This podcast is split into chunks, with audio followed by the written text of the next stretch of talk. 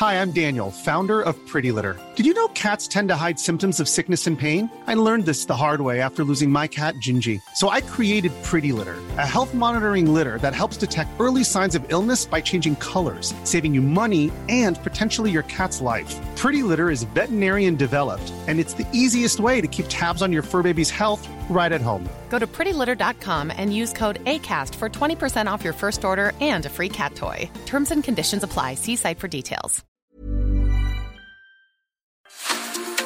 Heraldo Media Group presenta la información y el entretenimiento que usted necesita para estar enterado, también en su descanso. Informativo El Heraldo Fin de Semana, con Sofía García y Alejandro Sánchez, por El Heraldo Radio, con la H que sí suena y ahora también se escucha.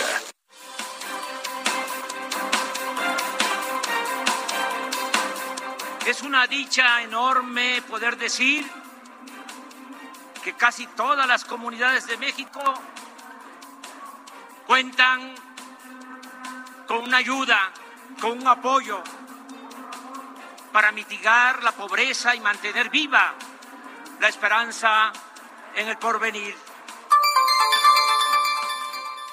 Ciudadana Victoria Rodríguez Ceja. El Pleno de la Honorable Cámara de Senadores, con fundamento en el artículo 28 de la Constitución Política de los Estados Unidos Mexicanos, aprobó la designación que el titular del Poder Ejecutivo Federal realizara a su favor como integrante de la Junta de Gobierno del Banco de México a partir del primero de enero del 2022 una mayoría de legisladores que respaldamos la propuesta que el presidente de la República hiciera en favor de la maestra Victoria Rodríguez. Es una mujer honesta, es una mujer capaz, es una mujer inteligente que cuidará que la autonomía del Banco de México y que las funciones de la misma institución caminen sin sobresalto en beneficio de la economía y la estabilidad de nuestro país. Por sí misma la variante Omicron, como lo presentamos en esta tabla que resume la información científica que procede del panel de asesoramiento de la Organización Mundial de la Salud, no ha demostrado ser ni más virulenta ni necesariamente más transmisible, no puede causar, de momento no se ha identificado que cause enfermedad más grave. En la pasada COP26 el mundo confirmó su decisión de caminar hacia la economía verde y México lo debe de mirar como una enorme oportunidad para atraer inversiones, generar empleos, sobre todo en una industria como la mexicana, la automotriz, que se ha caracterizado por ser eh, de vanguardia a nivel mundial. A partir del primero de enero, el salario mínimo pasará de 141 pesos diarios a 172 pesos diarios.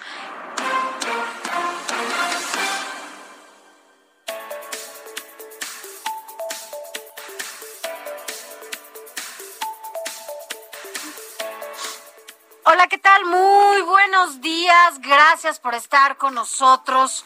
Hoy sábado 4 de diciembre. Ahora sí esto ya se acabó. Ya estamos en diciembre, así que bueno, pues el primer fin de semana de diciembre aquí con ustedes en los micrófonos del informativo fin de semana. Recuerde que estamos todos juntos hasta las 10 de la mañana en todas las frecuencias de El Heraldo Radio a nivel nacional, sí, pero también más allá de las fronteras a través de Now Media. Quédese con nosotros, vamos a platicar de muchos temas que está pasando con Omicron aquí en México, qué va a pasar en el mundo con Omicron, quiénes los más afectados, vamos a decirle de todo aquí en este espacio informativo. Así que no se vaya, no le cambie, quédese con nosotros porque aquí ya estamos ahora sí con cafecito en mano. Yo soy Sofía García. Alex Sánchez, ¿cómo estás? Muy buenos días. Muy buenos días, cafecito. Aquí tenemos el cafecito Salud bien caliente cuando son las 7 de la mañana con 4 minutos hora del centro de la República. Después nos toca traer el ponche, pero por lo pronto el café. Estamos transmitiendo en vivo desde Insurgente Sur 1271 para llevarle lo más relevante de la noticia porque esta no descansa y hay mucha información.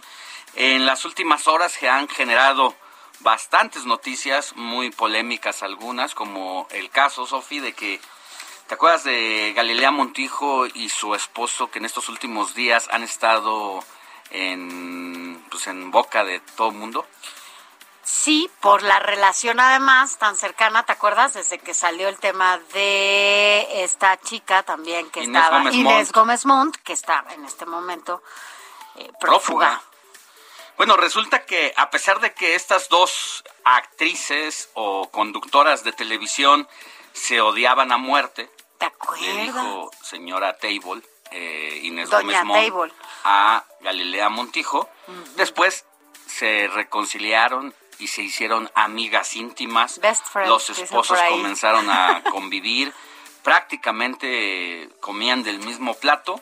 Y hoy la conductora Galilea Montijo y su esposo Fernando Reina Iglesias pues tendrán una buena Navidad porque les han regalado una curul en San Lázaro y por lo tanto tienen fuero, ya que Fernando Reina Iglesias está bajo investigación de la Fiscalía General de la República para ver si forma parte de esta red de lavado de dinero que eh, de la que formaban parte Víctor Álvarez Puga y la esposa, eh, quien es Inés Gómez Montt, porque se les acusa al menos de haber saqueado 3 mil millones de pesos de la Secretaría de Gobernación encabezada entonces Miguel Ángel Osorio Chong. Así que el jueves pasado, el diputado federal del PRI, Lázaro Cuauhtémoc Jiménez, solicitó licencia a la Cámara de Diputados, aluciendo eh, pues situaciones personales para que le fuera concedida esta licencia.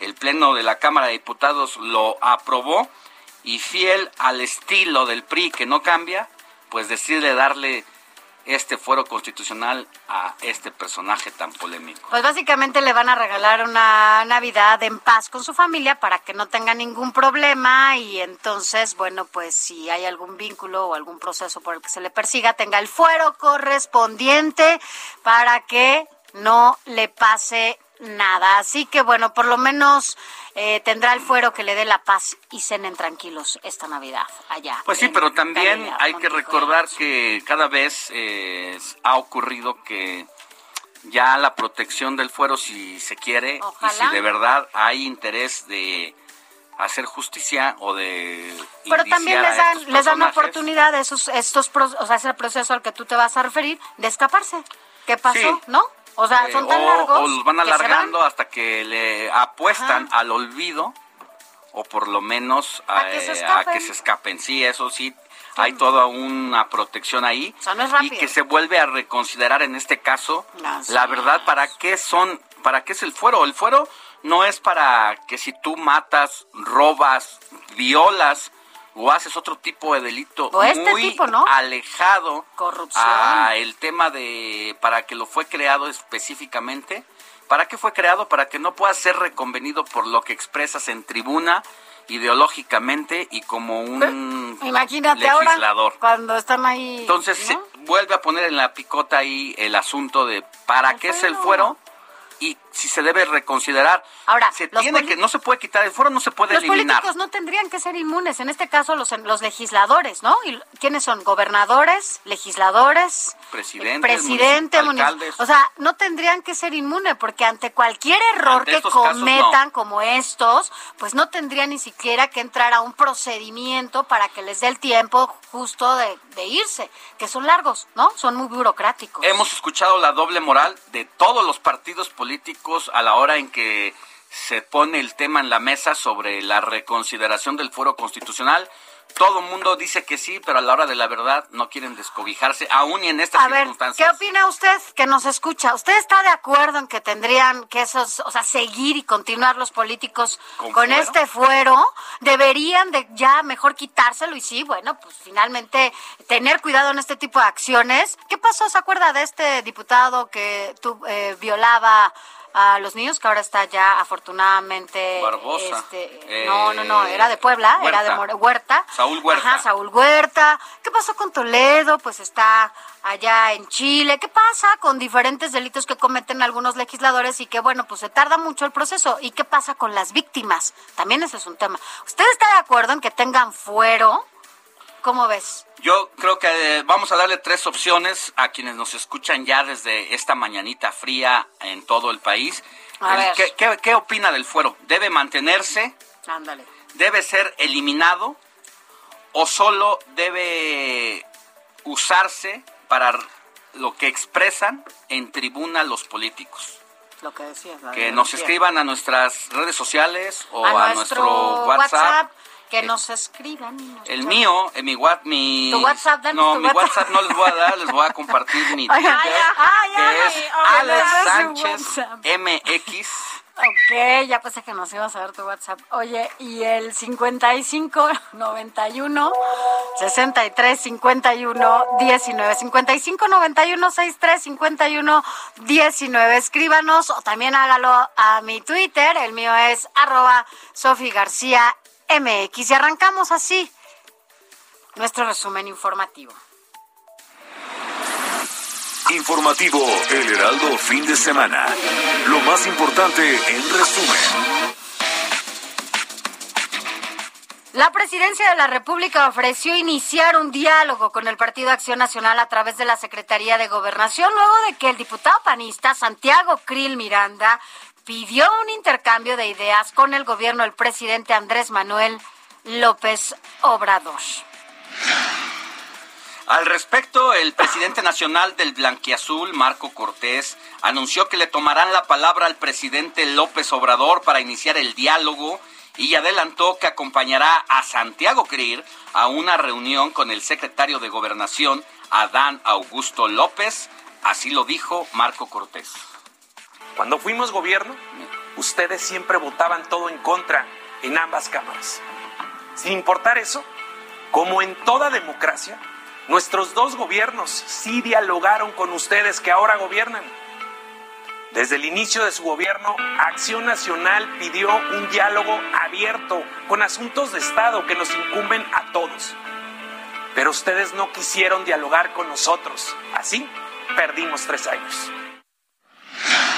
La verdad es que Marco Cortés ha sido puesto contra las cuerdas por su propia militancia, por legisladores como el propio Santiago Krill, que parecen haberle ganado la partida a Marco Cortés, y no le quedó de otra al presidente del partido azul más que pues aceptar el diálogo cuando su liderazgo está en entredicho. Y hoy, a este mediodía, tendrá una reunión todo el Consejo Político nacional del partido y se va a poner bueno porque estarán yendo todos los gobernadores, los cuatro gobernadores, el de Durango, el de Quintana Roo, eh, la de Chihuahua, y se me está yendo otro por ahí, Yucatán, son cuatro gobernadores que estuvieron muy felices en el AMLO y que no les cayó nada bien en la dirigencia nacional de su partido.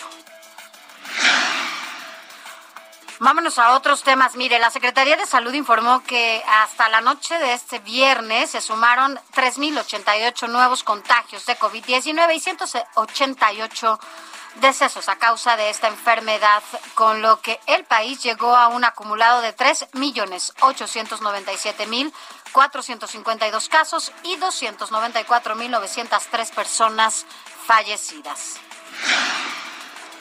Previamente, el subsecretario de Salud, Hugo López Gatel, confirmó el primer caso positivo de la variante Omicron en México en un hombre de 51 años de edad, quien venía procedente de Sudáfrica y que explicó que representa síntomas leves con un pronóstico de recuperación altamente favorable. Este fue el anuncio formal de Hugo López Gatel. Presentó síntomas compatibles con COVID leve quiero destacar esto. Tos, malestar general, eh, febrícula, tu cuadro clínico es leve. Se trata de un ciudadano de Sudáfrica y es una persona con cierta afluencia económica, se dedica a actividades empresariales, que está hospitalizado en un hospital privado en la Ciudad de México. Bueno, hay que recordar que justamente allá en Sudáfrica es donde se da este brote de esta nueva variante, así que ojo, tenga mucho cuidado porque mire, sobre este mismo tema, la jefa de gobierno de la Ciudad de México, Claudia Sheinbaum, aseguró que en la capital no hay indicadores que alerten sobre el posible aumento de contagios y hospitalizaciones por COVID-19 tras la llegada de la variante Omicron. Y es que de verdad no deje de usar cubrebocas. Es nuestra única arma que nos ha ayudado a la contención de esta propagación del virus de COVID-19 ahora con sus nuevas variantes. Habla la mandataria capitalina. No tenemos hasta el momento ningún indicador que eh, nos alarme en términos de incremento de número de personas que están entrando a los hospitales. De hecho, eh, se estabilizó durante algunas semanas y en las últimas dos semanas, aunque es menor, hay reducción del número de personas que están entrando a los hospitales todos los días. Pues así está la situación sobre la variante de la COVID-19 en el país, que a diferencia de otras naciones, las autoridades sanitarias, incluyendo la presidencia de la República, se lo han tomado con cierta calma porque consideran que no hay elementos para que entre en pánico la población. Ya lo decía Víctor, eh, eh, perdón, Hugo López Gatel, que el asunto es que hasta ahora el único eh, paciente confirmado con esta enfermedad tiene cuadro leve de enfermedad. En más información, en temas internacionales, la policía de Michigan arrestó la madrugada de este sábado a los padres del estudiante señalado como autor del fatal tiroteo en una escuela de aquella entidad el pasado martes. James y Jennifer Crumley fueron encontrados en un edificio de Detroit. Las autoridades habían ofrecido una recompensa de 10 mil dólares por información que condujera a su arresto. Después de que no se presentaran ayer a un tribunal, en donde ambos iban a ser imputados.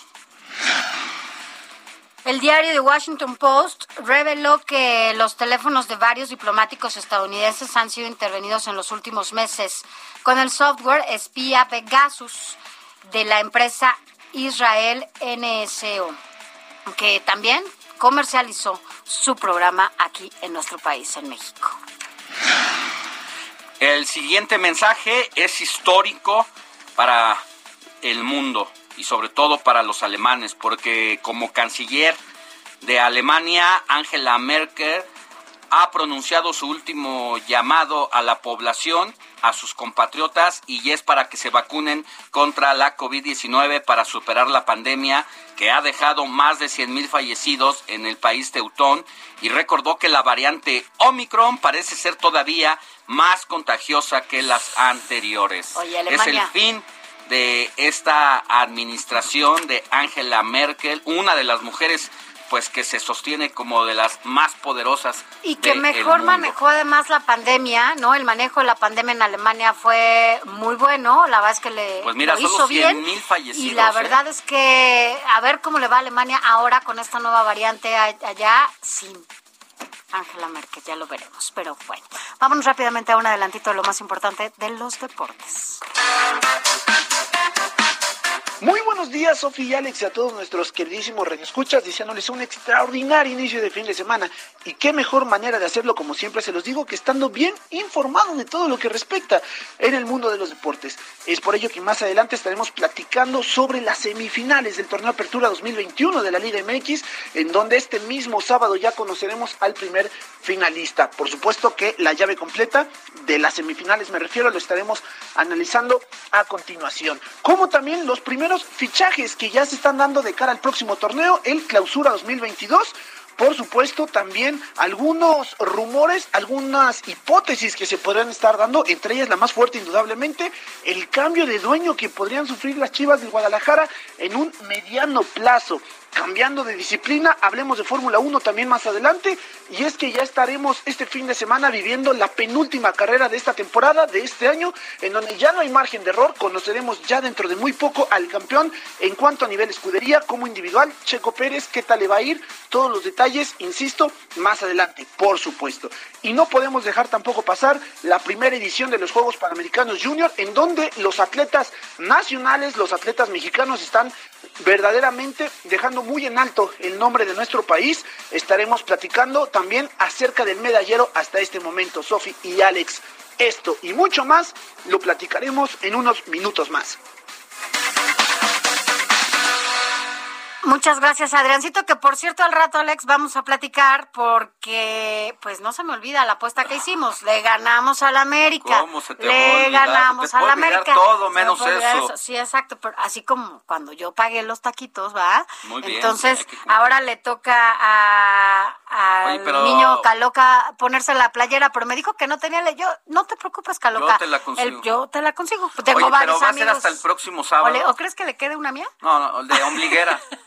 Oye, pero va a ser hasta el próximo sábado porque hoy no, eh, este no vamos sábado a no vamos a estar enlazados a televisión porque está el evento del Teletón y el Heraldo Media Group a través del Heraldo Televisión forma parte de esta comunicación y de este esfuerzo por ayudar a las personas eh, sobre todo de escasos recursos con algún tipo de discapacidad. Yo te, voy a decir una cosa rápidamente de esto que dices el Teletón. A mí me tocó ver un caso muy particular, sobre todo en Querétaro, en uno de los, eh, con una niña, era una niña que tenía un tema de cáncer linfático y allá hicieron un especial eh, para, para personas con cáncer y la verdad es que fue fue muy buena la ayuda que le, que le dieron, que le hicieron y afortunadamente hoy ya trasplantada esta niña está, bueno, pues tiene nueve años, ah, imagínate. Ya con toda la lozanía de por vivir y ya con nueva vida. Ay, sí. Pues qué bueno. Y entonces de 8 a 10 de la mañana seguirá el Teletón. Por eso nos vamos a ver hasta el otro sábado y ahí Adrián Caloca se va a poner la playera. Pero mientras tanto... Vámonos con Moni Reyes porque nos dices, mi querida Moni, a quién hay que correr a abrazar este sabadito de 4 de diciembre.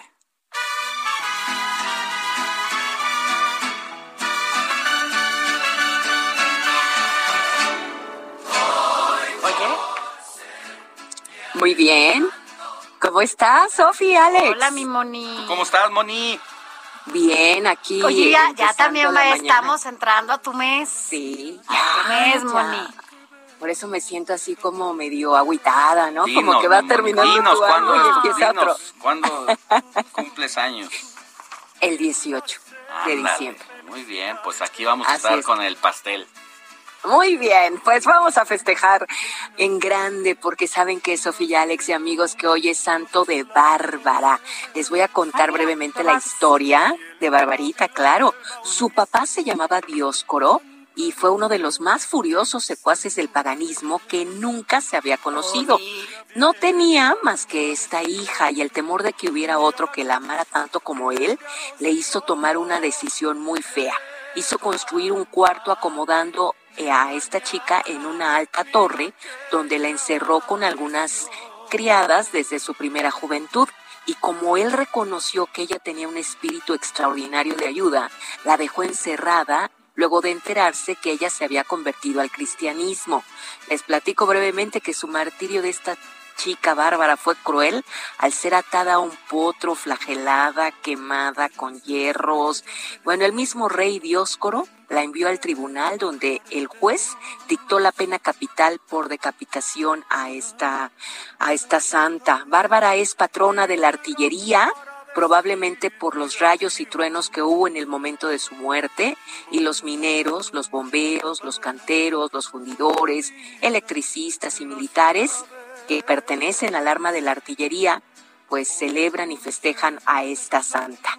Y además de, bueno, qué historias, ¿no? De darle un abrazo a quien lleve por nombre Bárbara, también a Bernardo, Ada, Melesio, Osmundo, Adolfo, Jerónimo y otro nombre que me impactó, Sola.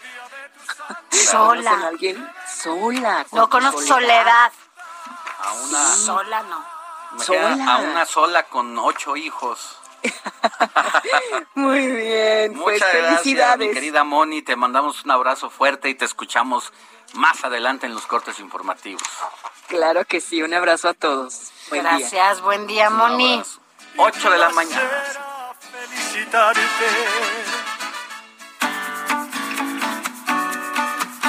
Escríbanos o mándenos un mensaje de voz al WhatsApp del informativo fin de semana 5591 63 5119.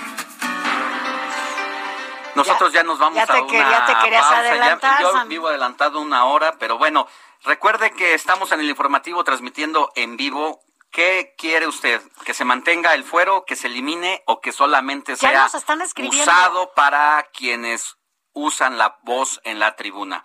De eso y más seguiremos hablando al volver de esta pausa.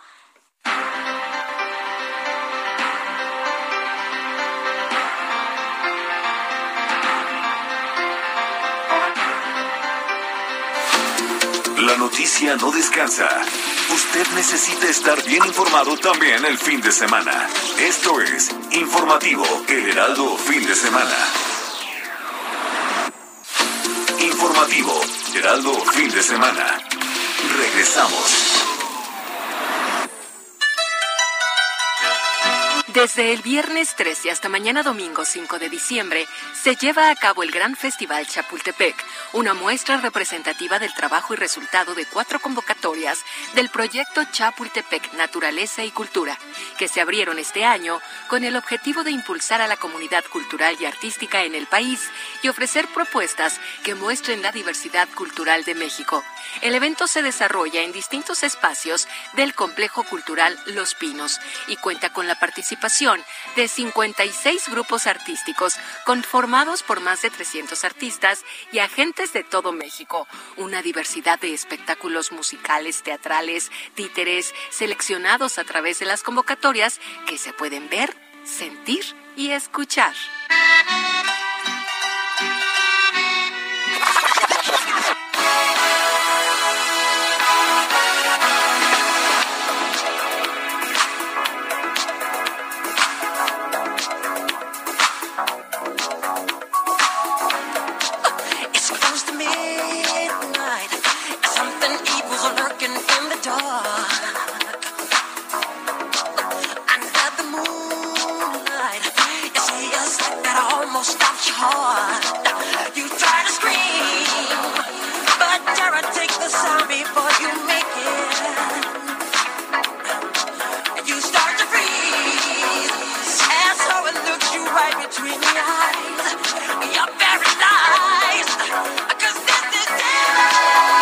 7 de la mañana ya con 31 minutos. Gracias por continuar con nosotros. Y bueno, ¿quién no recuerda al llamado rey del pop? Y sobre todo con esta canción que fue también un parteaguas en su carrera, en donde los videos, ¿se acuerda de estos videos que se hacían? Él le invertía una cantidad impresionante a las producciones, además de la coreografía que siempre era una característica particular de este cantante, bailarín. La verdad es que Michael Jackson ha sido y será un fenómeno en todo lo que tiene que ver con la música y también con sus bailes, porque ¿quién no se acuerda de este mocasín negro?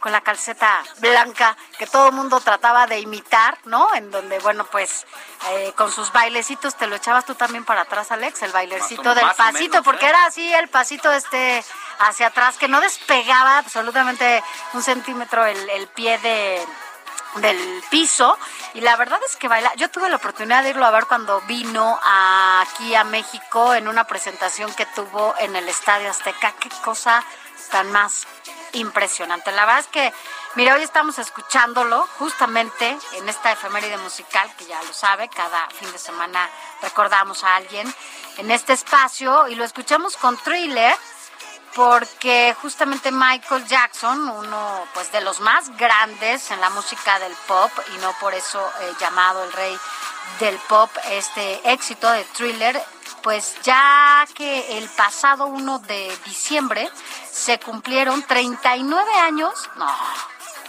del lanzamiento de este álbum. Fue en 1982 cuando fue lanzado este exitazo que la verdad estaba muy adelantado a los tiempos, porque además era una mezcla de rock, balada, pop, funk, entre otras cosas, y así se terminaba de consolidar Michael Jackson ante el mundo porque era un genio, no solamente para interpretar, sino que él mismo arrastraba el lápiz.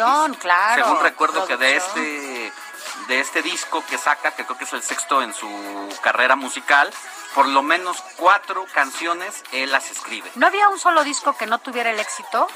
Que, bueno, o sea, que evidentemente al que Michael Jackson estaba acostumbrado, sí, o sea, era, era impresionante. Y la verdad es que todos, todos, pero ahora que dices 39 años, ¿39 años? ¿Qué estabas haciendo? Ya estabas en la primaria, Sánchez. Pero a ver, vamos a escuchar una la risa característica de esta canción. A ver.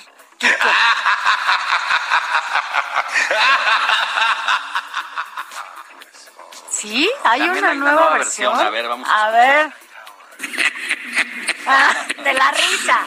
Pero esa no es ah, la canción, parece thriller. Muy parecida, muy parecida y parece que ¿No la puedes se montar? A, ¿Se dedican a lo mismo? Sí, es terror, ah, terror también. Lo mismo, Porque te acuerdas que salían los, los monstercillos estos así bailando en, en la y caminando para atrás y para adelante, ¿te acuerdas? Era el video. Muy, muy interesante, la verdad. Muy bien, Angelito. El gran rey del pop. A, este Michael Jackson, ya sabes quién. Ah, ya sabes quién, ¿no?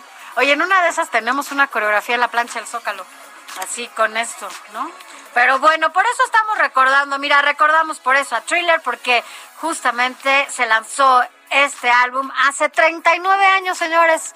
Yo pensé que era menos. La verdad es que ni había hecho tanto la cuenta, pero ¿y cómo no recordar siempre al grande Michael Jackson? Something evil's lurking in the dark. Under the moonlight, that almost stops your heart. You try to scream.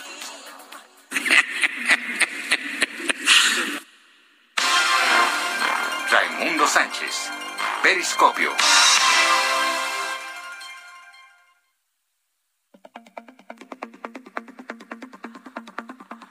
Ya son las 7 de la mañana con 36 minutos, hora del centro de la República.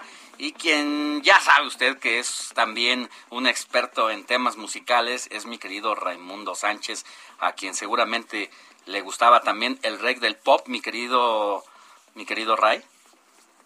Buenos días, mi querido Alex, Sofi. Eh, pues estoy oyendo que en 39 años de thriller, como bien dices. Y la verdad, te voy a ser sincero, yo no soy muy fan de, de Michael. Michael? la verdad, no, nunca Pero sí fue... un fenómeno, ¿no, Ray? Porque eres y conoces todo lo de música. Este, este asunto de, de, pues, el movimiento que se generó alrededor suyo. Claro.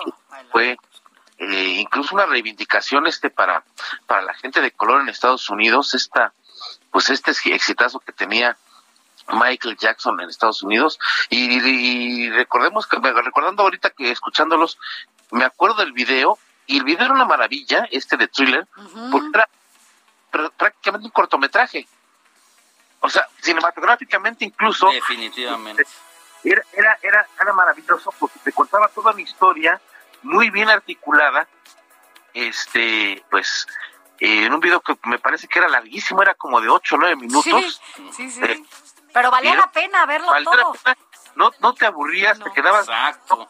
Y, este, y era una producción, eh, la verdad es impresionante, un maquillaje excelente y bueno, no se puede negar pues la aportación a, la, a la música pop y prácticamente eh, pues al, al pues marcó toda la década de los 80 este personaje y este disco sobre todo es uno de los que marcó esa década en definitiva. Así es, mi querido Ray. Pues ya lo escucha usted, siempre con la memoria fresca, él tiene sus propios datos de la música y no quisimos desaprovechar esa oportunidad de colofón para que nos dieras un poquito de lo que tú sabes, pero vámonos a los otros temas que son los que también sabes bien, mi querido Raimundo Sánchez, subdirector editorial del Heraldo Media Group porque escribes en tu columna de Periscopio que el país tiene un poder judicial independiente, un INE y un tribunal electoral fuerte y confiable a pesar de los pesares. Alex, eh, en efecto, eh, después de ya cumplido los tres años del gobierno de López Obrador, eh, la verdad es que, hay pues análisis que se están yendo a los extremos unos que todo está mal, otros que todo está bien. Eh, entonces, yo traté de, ver qué es lo que, pues, le ha faltado al presidente López Obrador absorber y que es prácticamente por las inercias institucionales que tiene eh, pues el país para lo que para los efectos pues hay que ser optimistas porque en efecto tiene un poder judicial eh, independiente, eh, encabezado por el ministro Arturo Saldívar, el cual marca límites al Ejecutivo y lo hemos visto, eh, no ha entrado en un juego de, de vencidas para hacer valer la, legalidad de la Constitución. Y bueno, el caso más ilustrativo, Alex Sofi, es el rechazo a la ampliación de mandato del propio ministro Saldívar al frente de la Corte, que buscó concretar Morena, en lo que muchos, pues, la verdad veían como el ensayo. El ensayo de un intento reeleccionista. Así es, de un efecto, de un, bueno, de un intento eh, de ampliación de mandato del propio presidente López Obrador, pues la Corte sí marcó límites, el propio Saldívar dijo, ¿saben qué? Yo no quiero. Y bueno, se, se, desechó pues esa... Aunque hay que decirlo, mi querido Ray, la verdad que también el ministro Arturo Saldívar se tardó mucho, como que primero quiso medirle el agua ahí a los camotes para saber cómo venía el asunto y ya que seguramente también vio que sus compañeros definitivamente no iban a dar un pasito atrás para defender la Constitución y sobre todo eh, a la Suprema Corte de Justicia de la Nación, pues definitivamente es que hace el anuncio que no acepta el regalazo del presidente López Obrador. Así este, este, este regalo envenenado eh, y Saldívar pues dice, no, la verdad es que los tiempos de Saldívar pues él supo cómo los manejó, pero al final la inercia, insisto, institucional, pues evitó que se concretara esto. Eh, lo mismo ha pasado con el INE y el Tribunal Electoral, que Alex Sofía recordarán, Morena desde el día uno de que está que está en el gobierno está insistiendo en el golpeteo contra estas instituciones y se habla incluso de desaparecerlo se ha hablado bueno eso ya se alejó ya de de hecho esta posibilidad de pues eliminar al INE pues ha sido pues eh, cada vez más más alejada por el propio presidente INE Lorenzo Córdoba y los presidentes del del actual presidente del, del Tribunal Reyes Rodríguez. Eh, ¿Por qué? Pues porque han trabajado de manera impecable en la organización y en la calificación de las elecciones respectivamente y pues esos son los argumentos de más peso y pues las, la permanencia de estas instituciones prácticamente pues ya es eh, es un hecho, y ya se incluso se habla de una reforma electoral, pero manteniendo a estos, a estos organismos que la verdad son pilares para la sobrevivencia de esta democracia. Eh, y también quiero hacer eh, notar, Alex Sofi, que si bien el presidente pues ha absorbido muchos este, ámbitos de la vida pública, también en el Senado ha tenido un poco de dificultades, hay que mencionarlo.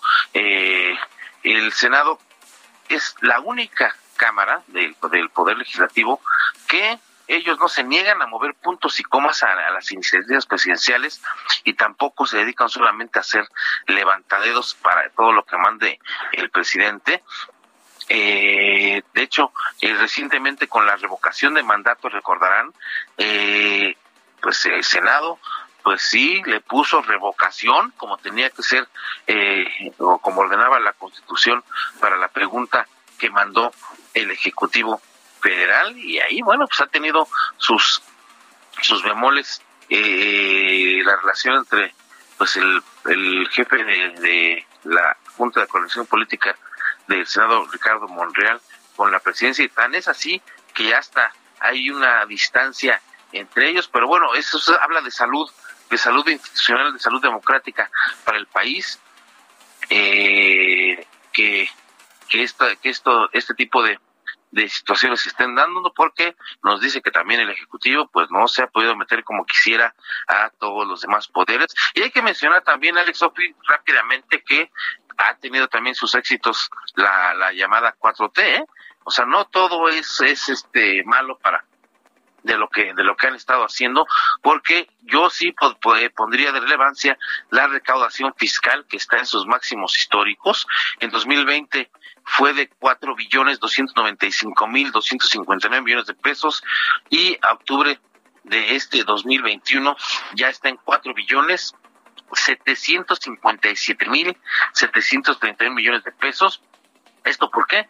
Porque desde el SAT se metió en cintura eh, a los grandes deudores y se les cobró lo que debían. Acuérdense que era, eran empresarios magnates que debían mucho dinero a, las arcas públicas y le dijeron, a ver, venga para acá, siéntese y me pagas o me pagas y bueno, ahí están nutriendo las arcas públicas y también hay que resaltar la estabilidad financiera, pues que bueno, con sus pequeños este sobresaltos ha tenido el país, pero finalmente es consecuencia de una política hacendaria responsable y pues han, los que han estado en Hacienda pues han tenido ahí ciertas bueno esta esta aportación de no de no eh, permitir que, que se nos desborde el país en materia financiera hasta bueno ahorita la, la inflación que está que estamos teniendo eh, pues es un efecto que, que, tiene que ver con otras con otras cuestiones incluso externas pero bueno está la estabilidad financiera y hay que también mencionar las becas eh, adultos mayores madres solteras y discapacitados que han sido un éxito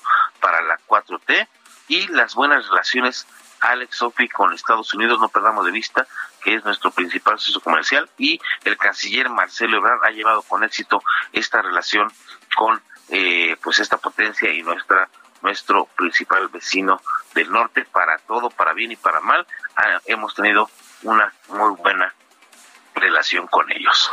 Así es, mi querido Ray, pues ahí está el tema de la independencia que marca el querido jefe eh, subdirector editorial del Heraldo Media Group, que el país tiene un poder judicial independiente, un INE y un tribunal fuerte y confiable y que el INE, mi querido Ray, va a estar a prueba en el transcurso de los próximos meses porque le han dado un tijeretazo impresionante al tiempo de que tiene un reto que es sacar la consulta popular y en esa situación está el INE, ya llevó el caso a la Suprema Corte de la Justicia de la Nación de que no puede hacer esta consulta a falta de recursos. Vamos a ver ahí qué es lo que determina el máximo poder judicial de nuestro país. Es Alex, siempre lo, Morena siempre lo está poniendo a prueba. También recordarás en la elección de 2018, de, de 2000, este, la de 2021, de junio del 2021, también le recortó recursos y el INE eh, se fajó, armó su plan y salió con unas elecciones exitosas, luego se lo quisieron devorar eh, eh, haciéndolo ir a la Cámara de Diputados. Y le salió el tiro por la culata, le salió el tiro por allá donde diría el otro diputado de Morena. Ah, Oye, eso estuvo muy bueno. Mira, te vamos a decir por dónde por dónde le salió el tiro, tantito, tantito. Lo dice un diputado de Morena, ¿eh? Morena, no nosotros. te decimos el nombre. Para los que truenan cohetes. A ver, Kike. Puso el sombrerito chistoso. Ese. Ese. Sombrero de bruja. Ahí ah, que hay que escuchar lo que lo que dijo este diputado porque ya sabes que hay algunos él lo decía por porque ya sabes que hay algunas personas que les gusta aventar cohetes y bueno pues mejor que se los avienten por otro lado dice dice este diputado. Ya lo tenemos Quique o no porque le estamos diciendo aquí a Ray por acá lo tenemos seguramente pero exactamente eh, mi querido Ray lo han puesto a prueba y les ha salido al revés porque ha salido tan fortalecido Lorenzo Córdoba que hasta hay voces, incluyendo ya de intelectuales, que lo ven como que o lo quieren convencer de que sea el próximo candidato a la presidencia de la República. Por ley, por ley y reglamento podría en 2024, pero más adelante quién sabe. Pero la verdad es que se mostró eh, con una altura de paciencia, de tranquilidad en la Cámara de Diputados, recibió todos los embates, de El Mundo y bueno, ya cuestionado por el partido Movimiento Ciudadano a través de su coordinador Jorge Álvarez Maínez, recibió una balconeadota impresionante el partido Morena porque ni compró con los recursos que recibe del INE ni compró las vacunas a las que se prometió en campaña, ni entregó el dinero que recibió para fideicomisos que fueron donados por distintas instituciones o personas eh, públicas y no públicas que recibieron recursos para donar a los damnificados de los sismos de 2017 y ni la una cosa ni la otra. Pero mira, aquí está el audio. Vengo a hablarles de las balas, las muertes y el fundillo. Sí, el fundillo, pero qué diputado tan grosero, con ese lenguaje tan soez, dirigiéndose desde esta honorable Cámara de Diputados. Pues ahí está, mi querido Ray, te mandamos un abrazo con esta este colofón literal. ¿Qué, diputado fue? Es el, y que nos disculpe el auditorio por estas... fue el diputado el que dijo. Por estas frases, pero bueno, así nuestros legisladores. Es Carlos Alberto Manso del Partido Morena. Que tengas buen día, mi Ray. Disfruten el sábado. Gracias. Vámonos a más, son las 7 de la mañana con 49 minutos y en otros temas, pues el presidente Andrés Manuel López Obrador estuvo por Michoacán, si no me equivoco, eh, mi querido Paco Nieto, que tú cubres todas las actividades del presidente, es la segunda vez que vaya a Michoacán después de que sale Silvano Aureoles y entra ya el gobernador que, bueno, pues es de Morena. ¿Cómo estás? Muy buenos días. Sofi, Alejandro, ¿qué tal? Eh, muy buenos días, sí. Es la segunda vez que el presidente viene a tierras michoacanas ya con este nuevo gobierno. No había, no había querido venir, efectivamente, porque estaba en el gobierno Silvano Aureoles, el periodista eh, que pues, pues terminó enemistado con el presidente López Obrador. El presidente López Obrador pues no, pues no tenía muchas ganas de, de verlo y bueno pues sí iba y oye no quería ver a Silvano ni aunque Silvano fue con su banquito ahí afuera de, Palacio Nacional para que le, le, hiciera caso y ponía carita de por favor de Shrek ya sabes acá de quiero verlo presidente nada ni siquiera su estado iba. Sí Silvano Aureoles fue dos veces a Palacio Nacional. El periodista quería una audiencia con el presidente supuestamente para entregarle pruebas de que la elección pasada pues había habido eh, pues eh, fraude, explicaba Aureoles que el grupo, los grupos eh, de la delincuencia organizada estaban financiando a Morena y que él tenía la prueba de que esto estaba sucediendo. Por supuesto que en Palacio Nacional pues no llegó ni a la puerta Mariana, ahí se quedó con su banquito y el presidente pues evadía hablar de estos temas. Y bueno pues en estas dos ocasiones el presidente ha dicho que ahora Michoacán ya tiene a un gobernador digno de ese pueblo pues era mucho pueblo el michoacano con el gobierno pasado que dijo que no estaba a la altura de las circunstancias. Y hay que recordar que Silvano pues llega con el impulso de López Obrador cuando pues estaban haciendo campaña los dos López Obrador lo impulsó mucho y muchos de esos votos pues sí también vinieron de eh, los seguidores de López Obrador. Pero el día de ayer fue un tema de seguridad. El presidente estuvo en Morelia y después estuvo en Zitácuaro inaugurando una guardia, unas instalaciones de la Guardia Nacional, pero eh, en Zitácuaro el gobernador Alfredo Bedoya pues le hizo una petición al presidente respecto a legalizar los autos, los, los, carros chocolate de procedencia extranjera.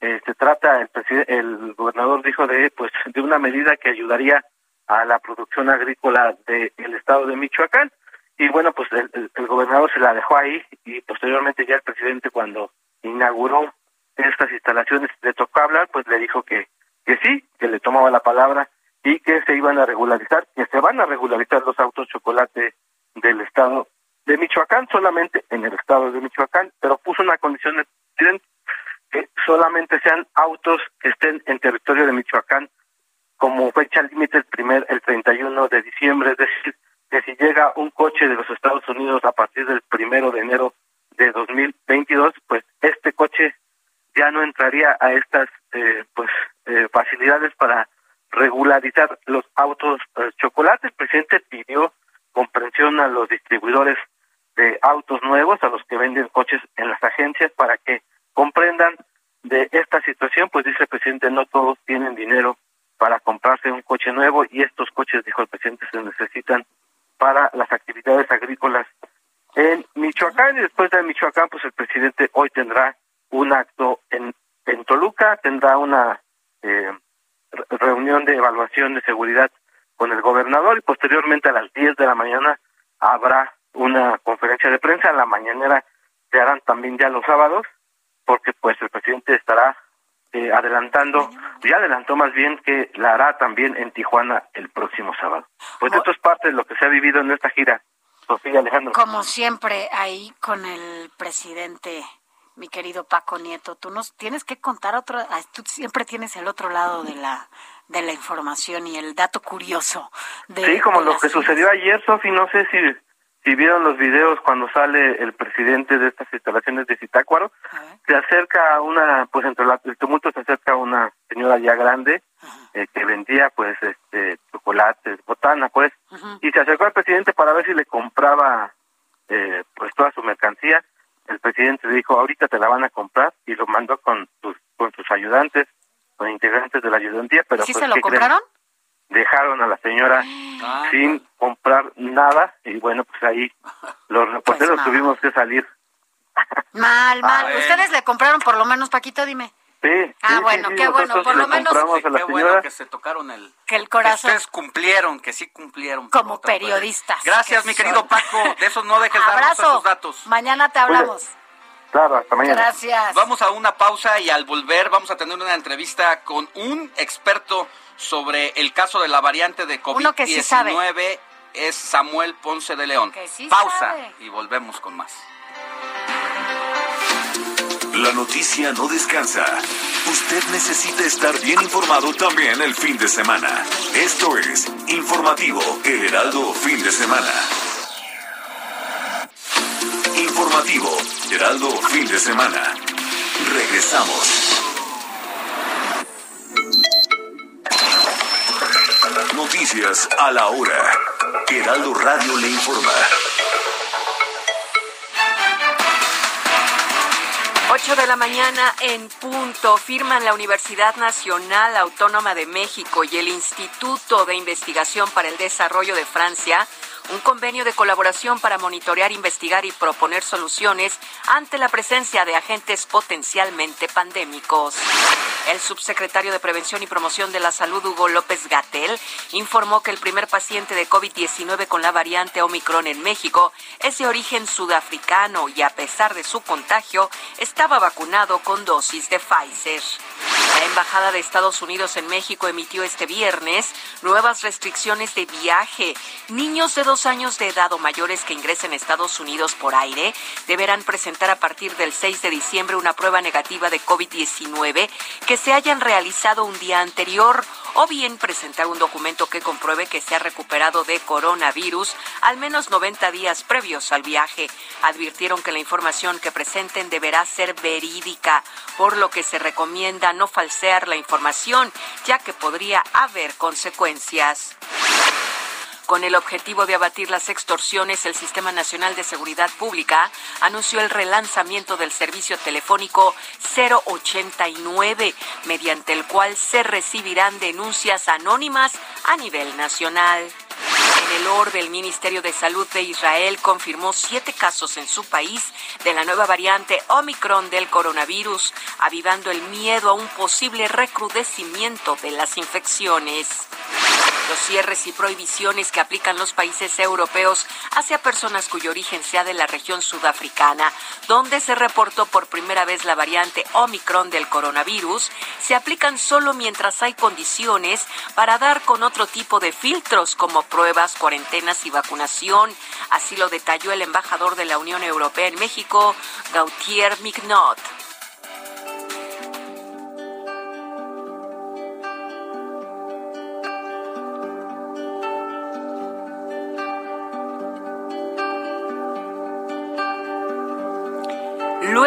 Largo viaje de seis semanas, la mariposa monarca proveniente de Canadá llegó hasta los bosques de Michoacán y el Estado de México, donde permanecerá todo el invierno.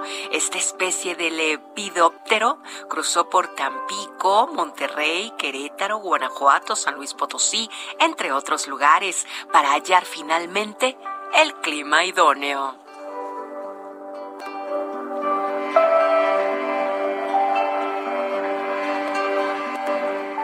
8 de la mañana con tres minutos, amigos. Gracias por sintonizarnos. Les invitamos a que sigan en la frecuencia del Heraldo Radio, aquí en el informativo fin de semana con Sofi García y Alex Sánchez.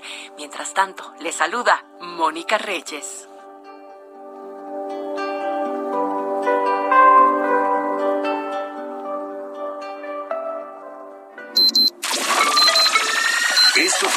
Noticias a la Hora. Siga enterado.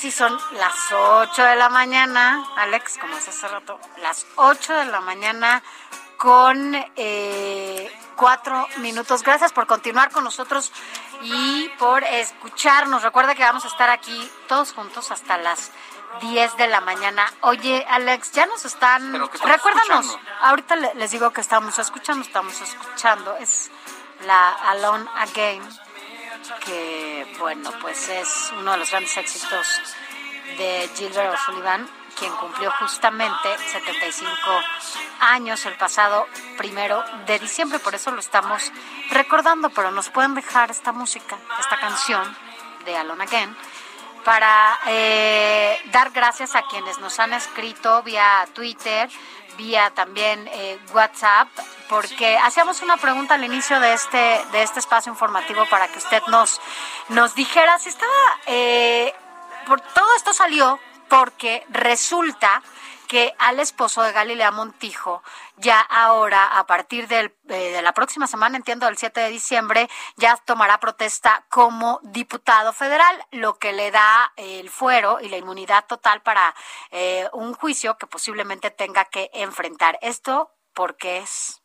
Sí, sobre todo porque está siendo investigado por la Fiscalía General de la República por el posible delito de lavado de dinero al estar conectado con una red criminal que representa y encabeza el esposo de Inés Gómez Montt, la eh, conductora de televisión, quien también, ella forma parte de este grupo y eh, pues el PRI, fiel a su estilo de antaño y a pesar de estar en las circunstancias en las que se encuentra, pues le valió y en lugar de que deje que se investigue y que la ley y la justicia hagan lo su trabajo, hacer, pues vente, te protejo con mi manto protector, que es el fuero constitucional, y de ahí surge la pregunta, ¿usted qué piensa del fuero constitucional?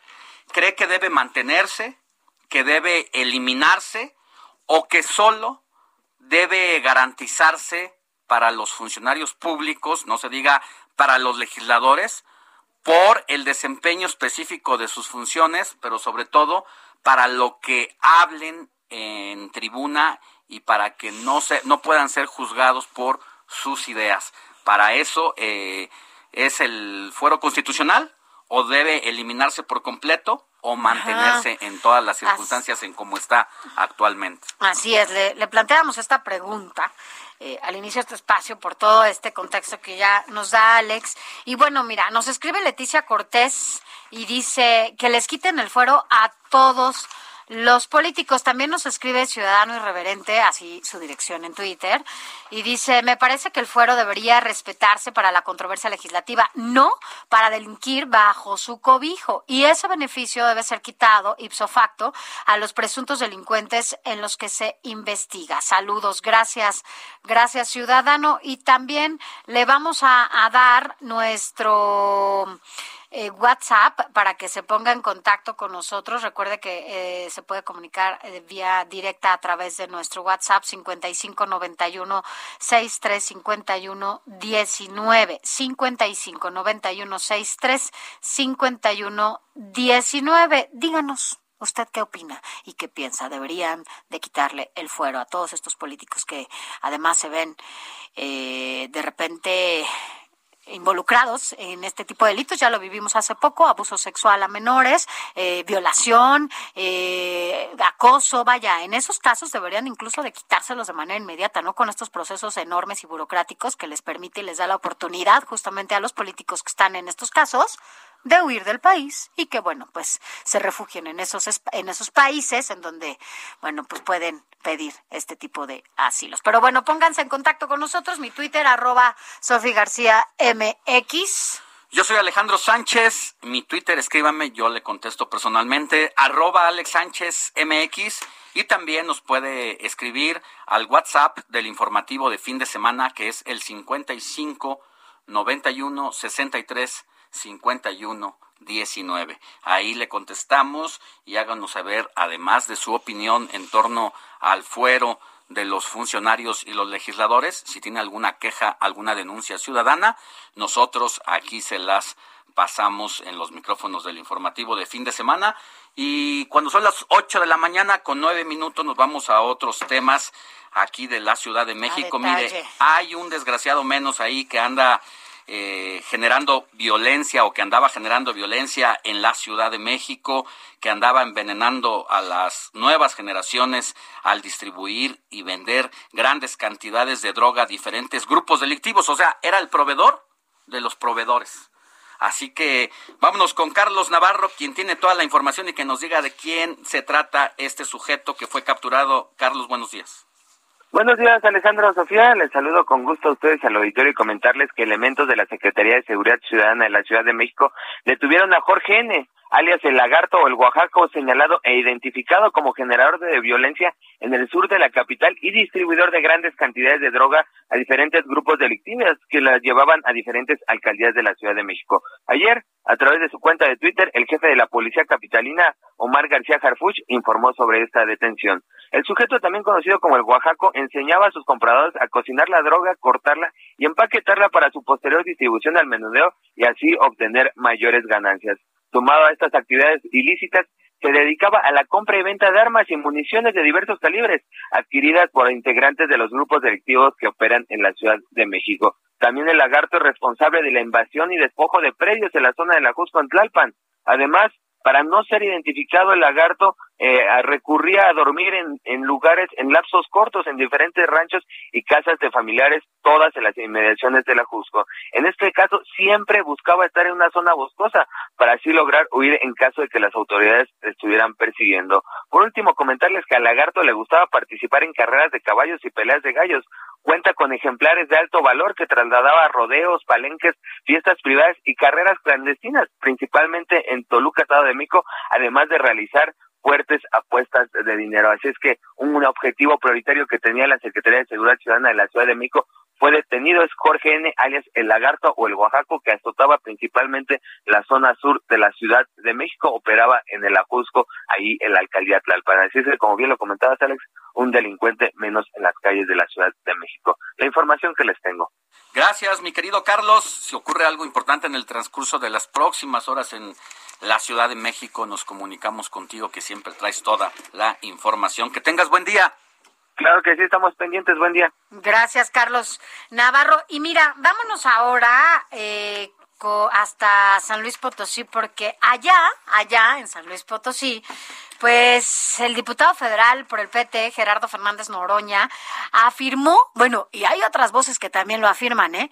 que Marcelo Ebrard eh, está más lejano, cada vez más lejano de Morena y más cercano, bueno, este también es su aliado, ¿no? Al Partido Verde y también a otro partido que es Movimiento Ciudadano, este partido naranja. Así que bueno, pero mejor cuéntanos todos los detalles, Pepe, eh, Pepe Alemán, quien tienes toda la información. Buenos días, Sofía. Buenos días, Alejandro. El diputado federal del PT, Gerardo Fernández Noroña, estuvo en la capital de San Luis Potosí y habló del proceso de candidatura en la 4T para quien habrá de suceder a Andrés Manuel López Obrador dentro de tres años. Dijo que a Marcelo Ebrard, uno de los que suenan, lo ve como la apuesta del Partido Verde, pues aseguró en el partido del Tucán lo ven con simpatía. Y ahí no paró, pues recordó que el actual canciller en su momento estuvo arropado por Movimiento Ciudadano y perfiló que el Partido Naranja pudiera de nuevo impulsarlo. En conferencia de prensa, luego de sostener un encuentro con diputados locales y alcaldes petistas potosinos, señaló que en las encuestas donde lo incluyen va arriba de Ricardo Monreal, líder de la bancada de Morena en el Senado, aunque admitió que muy debajo de la jefa de gobierno de la Ciudad de México, Claudia Sheinbaum, y del propio canciller Marcelo Ebrard. Enfatizó que el presidente López Obrador ha delineado el perfil de quien habrá de sucederlo como alguien que sea genuinamente surgido de la izquierda, al servicio del pueblo, que no ande zigzagueando y busque acomodo con alguna fuerza política. Fernández Noroña llamó a todos los aspirantes a la candidatura presidencial de la 4T, a Morena, al PT y al Verde, a que le apuesten a la unidad, pues advirtió que de dividirse estarían abriendo la posibilidad de que la derecha regrese al poder en México. Sofía, Alejandro, es la información que les tengo desde San Luis Potosí. Gracias, Pepe. Así que bueno, pues ya, ya, ya se lo están cantando. Y es que es natural, ¿no? Él quiere ser candidato presidencial a fuerza. Yo coincidía con Gerardo Fernández Noroña cuando era un opositor con ideas muy fuertes y cuando era con mucha verdad de lo que decía. Hoy que da maromas para defender lo que antes él criticaba, pues ya estamos mucho, muy alejados. Pero dentro de las pocas cosas que coincido con Fernández Noroña es esto que declara. que Marcelo Ebrard está cada vez más cerca del Partido Verde o Movimiento Ciudadano que de la 4T, sobre todo por los guiños que ha hecho López Obrador a favor de la jefa de gobierno para que la suceda en la presidencia de la República en el 2024. Hay que recordarle a la audiencia que antes de que le explotara el tema de la línea 12, después de venir eh, y de dejar eh, la jefatura de gobierno de la Ciudad de México, Movimiento Ciudadano sí lo consideraba como su gallo para las elecciones de 2018, cosa que ya no pudo suceder porque tuvo que andar a salto de mata huyendo entre Francia y los Estados Unidos por la búsqueda eh, sobre la línea 12 del metro. Que, era cuando Mancera estaba como jefe de gobierno. Que por cierto, se ha pospuesto el, lo último que se tenía en torno al juicio para eh, las últimas horas que pasaron ayer. Se decidió que por un acuerdo de Grupo Carso y de el gobierno de la Ciudad de México se pospusiera el dictamen de esta investigación. O sea que la justicia la dejaron a un lado por acuerdos políticos entre el responsable de la de la del colapso de la línea 12 y la autoridad que administra y que ejecutó ese proyecto y que debe darle servicio. Así que por acuerdos políticos el tema judicial se queda a un lado. Entonces, esta situación, ah, regresando al tema, pues la verdad es que sí estaba muy cercano Marcelo Obrar del Movimiento Ciudadano, incluso del Partido Verde.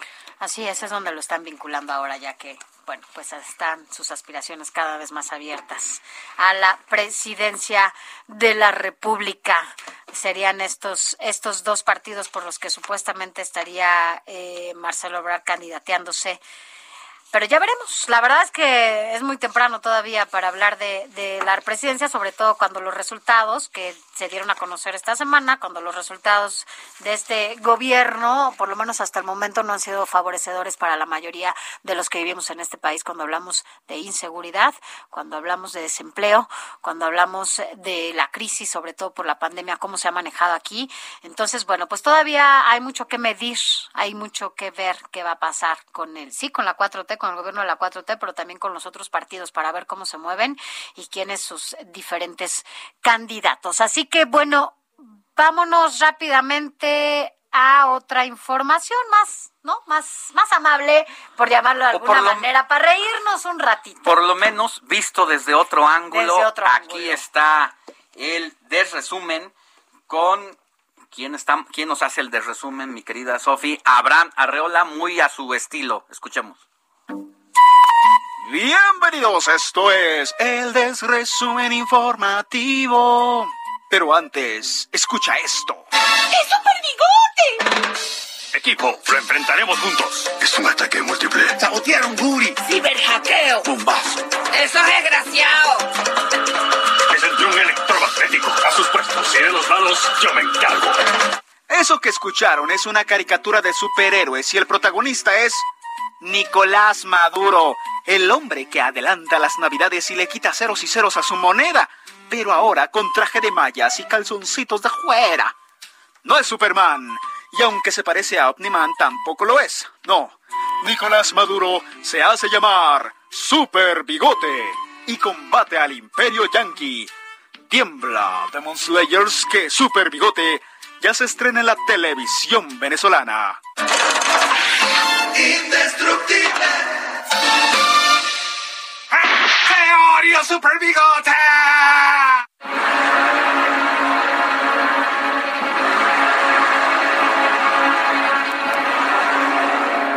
Ya que andamos con temas de superhéroes, en Reino Unido una pareja registró a su bebé con el nombre de Thanos. Y al igual que el titán de las películas, este bebé, en solo un chasquido, puede hacer efectivamente un zurradero.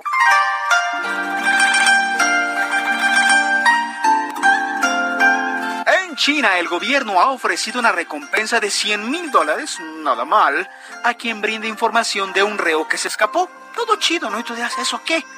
Bueno, pues no contaban con que hay un ciudadano que se parece bastante al criminal que se escapó. Tanto así que en solo tres días al pobre sujeto ya lo han arrestado cinco veces. La gente dice, ay, es él, arréstenlo. Pobre tipo. Dicen que soy un payaso, que estoy muriendo por ti y tú no me haces ni caso. Cuentan los chismes que el presidente de Francia, Emmanuel Macron, se puso de intenso y llamó payaso, payaso, payaso a Boris Johnson, el primer ministro británico. No es que no sea verdad porque a mí no me consta, pero oye, qué ruda se está poniendo la política últimamente. Se nota que estos dos ya querían irse de vacaciones y quién fuera ellos. En Estados Unidos, una pareja, por miedo a contagiarse de COVID, rentó un supermercado para ellos solos, así nomás. Este par le paga a la tienda que los deje pasar antes de que abran para que puedan realizar sus compras sin encontrarse a nadie. No está mal, digo, si tienen chance y les alcanzo, pues qué bueno, ¿no?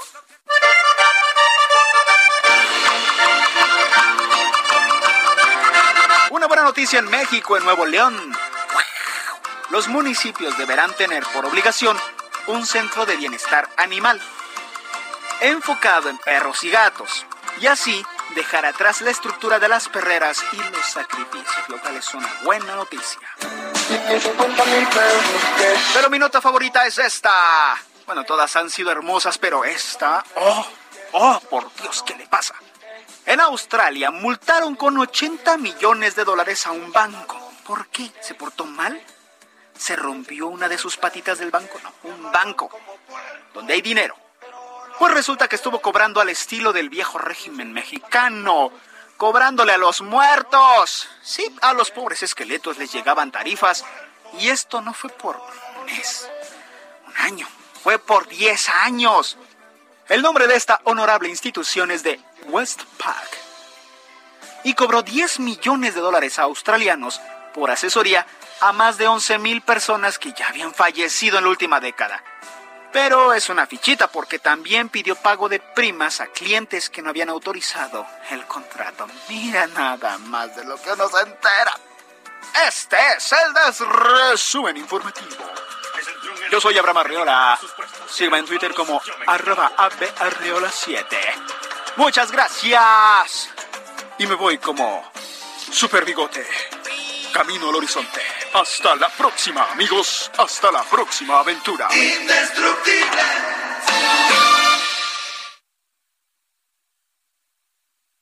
Este tipo de, Para de información porque informarnos de otra manera más ligera, más... Además es muy bueno, gracias Abraham por siempre tus tus desinformaciones, tus desresúmenes, como, como lo dices. Oye, vámonos a otro tema muy importante, Alex, porque sabes qué, fíjate que ayer la Secretaría de Obras, ponga atención por favor, sobre todo si usted circula por circuito interior todos los días, ponga atención en esto, es importante. La Secretaría de Obras y Servicios de Gobierno de la Ciudad de, eh, de México informó que se presentó un desprendimiento parcial del recubrimiento de uno de los muros laterales del puente ubicado, esto en circuito interior y calzada México-Tacuba. Repito la ubicación, circuito interior y calzada México-Tacuba, por si usted transita sobre esta vialidad todos los días. Por lo que el personal del Instituto para la Seguridad de las Construcciones de la Dirección General de Construcción de Obras Públicas de la ciudad, pues ya acudieron a este sitio para llevar a cabo las revisiones y sobre todo determinaron que no existe daño estructural. A ver, imagínese que usted va en su auto, va circulando como si nada, va escuchando la música predilecta o va escuchando el informativo fin de, semana. Si usted anda por ahí, por y de repente ahorita. le caen trozos del muro del el circuito interior en su auto. No, cállate. Por, por fortuna, no hay muertos, pero pudo haberlos, ¿eh? El usuario Rosco Masitas tuiteó inmediatamente fotos de lo que se ve ahí, todo el destrozo. Gobierno de la Ciudad de México, le cayó a mi auto un muro de circuito interior. Requiero que se haga cargo de los daños ocasionados, así como de los otros dos vehículos, circuito interior y calzada de Tacuba. ¿Sabe por qué? Porque no le dieron mantenimiento. Así, Again. así, así de sencillo. Once again, Sin palabras. once again. Vamos a una pausa y volvemos con más información.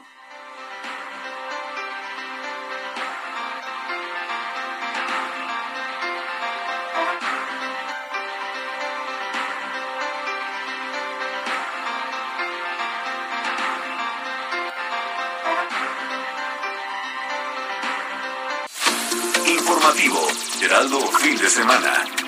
Regresamos.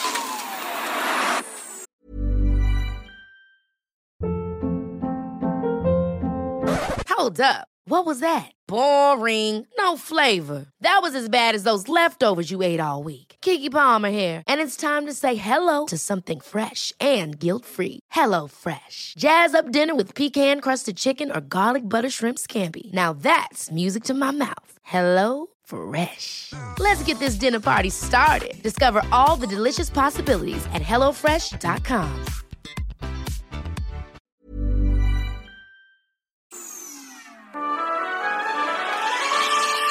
De nueva cuenta un descanso, aunque no habrá muchos puentes largos lo que resta del año, de acuerdo con la Secretaría de Educación Pública, los estudiantes de educación básica tendrán vacaciones a partir del 20 de diciembre y hasta el 31 de ese mes, reiniciando el 3 de enero.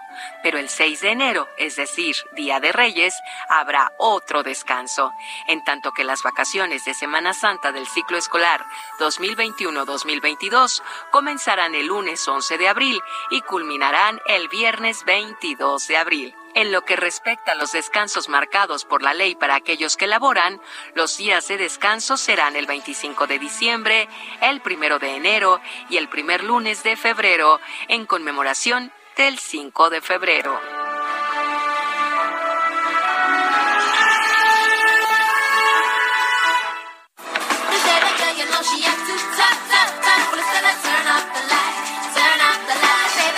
Cause I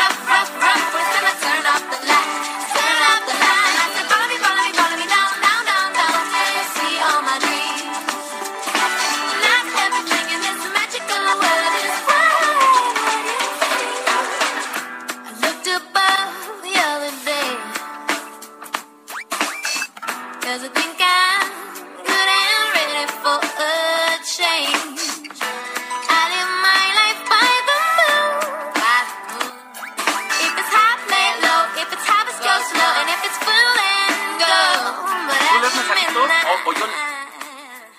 Tú los lees. A ver, vamos, tú lees mensajitos, tú los lees, tú los lees. Mira, ¿sabes qué? Nada más antes de que los veamos, que gracias, ¿eh? De verdad, ahorita les damos este otra vez el WhatsApp y los y los y los y los de nuestra cuenta de Twitter. Te voy a decir por qué, porque primero vamos a decir de que a quién estamos escuchando, Turn of the Light, que bueno, pues la cantante canadiense Nelly Furtado cumple eh, o cumplió más bien el pasado jueves 2 de diciembre, 43 añitos, es muy joven. Apenas. Apenas 43 años. Y bueno, por eso la estamos escuchando y recordando con esta canción que fue todo un éxito y fue lanzado, ¿no? Bueno, en el año 2000 esta, esta canción de Turn Off the Light. Así que bueno, pues por eso la estamos recordando, pero además la aprovechamos para dejarla, dejarla de fondo, porque gracias a todos ustedes que nos están enviando sus mensajes, porque preguntábamos, preguntábamos si efectivamente usted está de acuerdo o no con que diputados, bueno, legisladores en general, todos los legisladores a nivel local, a nivel este federal, senadores, diputados, eh, tengan este fuero constitucional y también gobernadores, presidentes eh, y demás. Y ya nos están llegando mensajitos, Alex. ¿Qué nos dice la gente? de ¿Están o no de acuerdo con que tengan este fuero? ¿Qué dicen? Eh, buenos días, eh, queridos amigos. Que tengan un excelente día. Y la cuestión de la pregunta, ojalá pudiera ser como en China o Japón, que a todos los malos funcionarios los castigaran. Reciban un abrazo, un fuerte, es un abrazo fuerte, su amigo Javier Lázaro también. Nos escriben eh, un saludo desde la alcaldía Tláhuac, los felicito. Eh, un noticiero muy ameno y claro, lo mejor del fin de semana para estar informado. Muchas gracias, Javier Vargas. Un abrazo gigante también de regreso. Así que bueno, pues nos escribe el profesor Tastuán, eh, Francisco. Dice, el uso del fuero degeneró en el encubrimiento del delito de los políticos. Debería ser suprimido de inmediato. No le veo utilidad de inmunidad significativa. Gracias desde Guadalajara, Jalisco, nos escribe el profesor. Donde nos escuchan por el 100.3 de FM allá, en mi querida Guadalajara, Jalisco. ¿Qué más mensajitos? Buenos días, los estoy escuchando como cada fin de semana en vivo desde el municipio de Atizapán en el Estado de México. Les comento que la persona de la que hablan, que va a ser nuevo diputado, fue tesorero en este municipio. Efectivamente, estamos hablando de Fernando Reina, esposo de Galilea Montijo, quien va a ocupar una curul a partir del próximo 7 de diciembre, a pesar de que está involucrado en una acción irregular no solamente por ser investigado por posible lavado de dinero por parte de la Fiscalía General de la República, sino porque ya hay voces incluso de expertos en derecho que dicen que él no debió haber sido diputado federal suplente por la simple y sencilla razón, de que cuando fue registrado como tal, él tenía un cargo público y no renunció a su puesto se postuló como diputado federal suplente por el PRI y se habría violado la normativa que exige que cualquier funcionario debe abandonar su puesto para perseguir un nuevo encargo de elección popular. Y allá en el ayuntamiento de Atizapán, pues él estaba a cargo de la tesorería municipal y no hizo ninguna separación. El PRI todo mal lo incluyó en esta suplencia legislativa y ahora que es investigado, le va a regalar de fin de año su fuero constitucional, Sofi. Veremos cómo, cómo llega y, y, también cuánto dura, ¿no? Porque si efectivamente hay un delito que perseguir, entonces habrá, aunque largo este proceso para quitarle el fuero, llamarle de alguna manera, bueno, pues finalmente tendrá que atender la ley. Eso eso, si se hace justicia, como debe ser, en este país. Primero, antes que otra cosa, debería ser impugnada su Veamos qué hace justo la oposición, ¿no? y luego por la Fiscalía General pues seguir ah, haciendo su trabajo de investigación por posible lavado de dinero. Así es. Veamos, veamos qué sigue. Por lo pronto no deje de escribirnos, no, no deje de escribirnos, ya sabe, lo puede hacer a nuestras redes sociales también, a mi Twitter, arroba Sofi García MX. Yo soy Alejandro Sánchez, escríbame a mi Twitter arroba Alex Sánchez MX o escríbanos al WhatsApp al 55 91 63 51 19 y díganos qué opina del fuero en torno a estos personajes. ¿Se debe mantener tal y como está? aunque hagas lo que hagas, no te pueda perseguir la ley? ¿Se debe eliminar o simplemente se debe usar para proteger el tema de las expresiones utilizadas como legislador o como funcionario público. ¿Qué opina usted? Háganoslo saber a nuestras redes sociales, por favor, o al WhatsApp que ya le dimos, que es el 55 91 63 51 19. En unos minutos vamos a seguir leyendo sus mensajes. Gracias por, por escribirnos, pero vámonos a más información. Informativo El Heraldo Fin de Semana con Sofía García y Alejandro Sánchez. Síganos.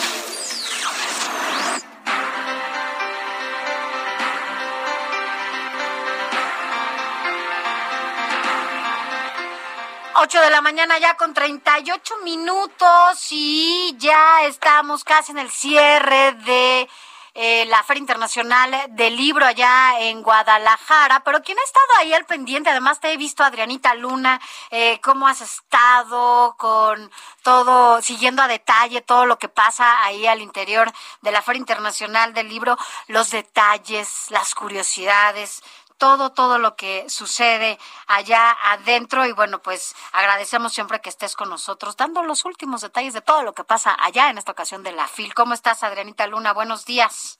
Gracias, mi Sofi querida y Alex. Un fuerte abrazo a todo el auditorio. Los extrañé, muchachos, y los espero para el siguiente año.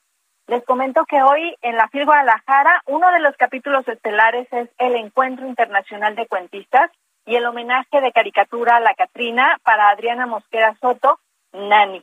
Aquí anda también nuestro caricaturista favorito, nuestro compañero del Heraldo de México, Alarcón.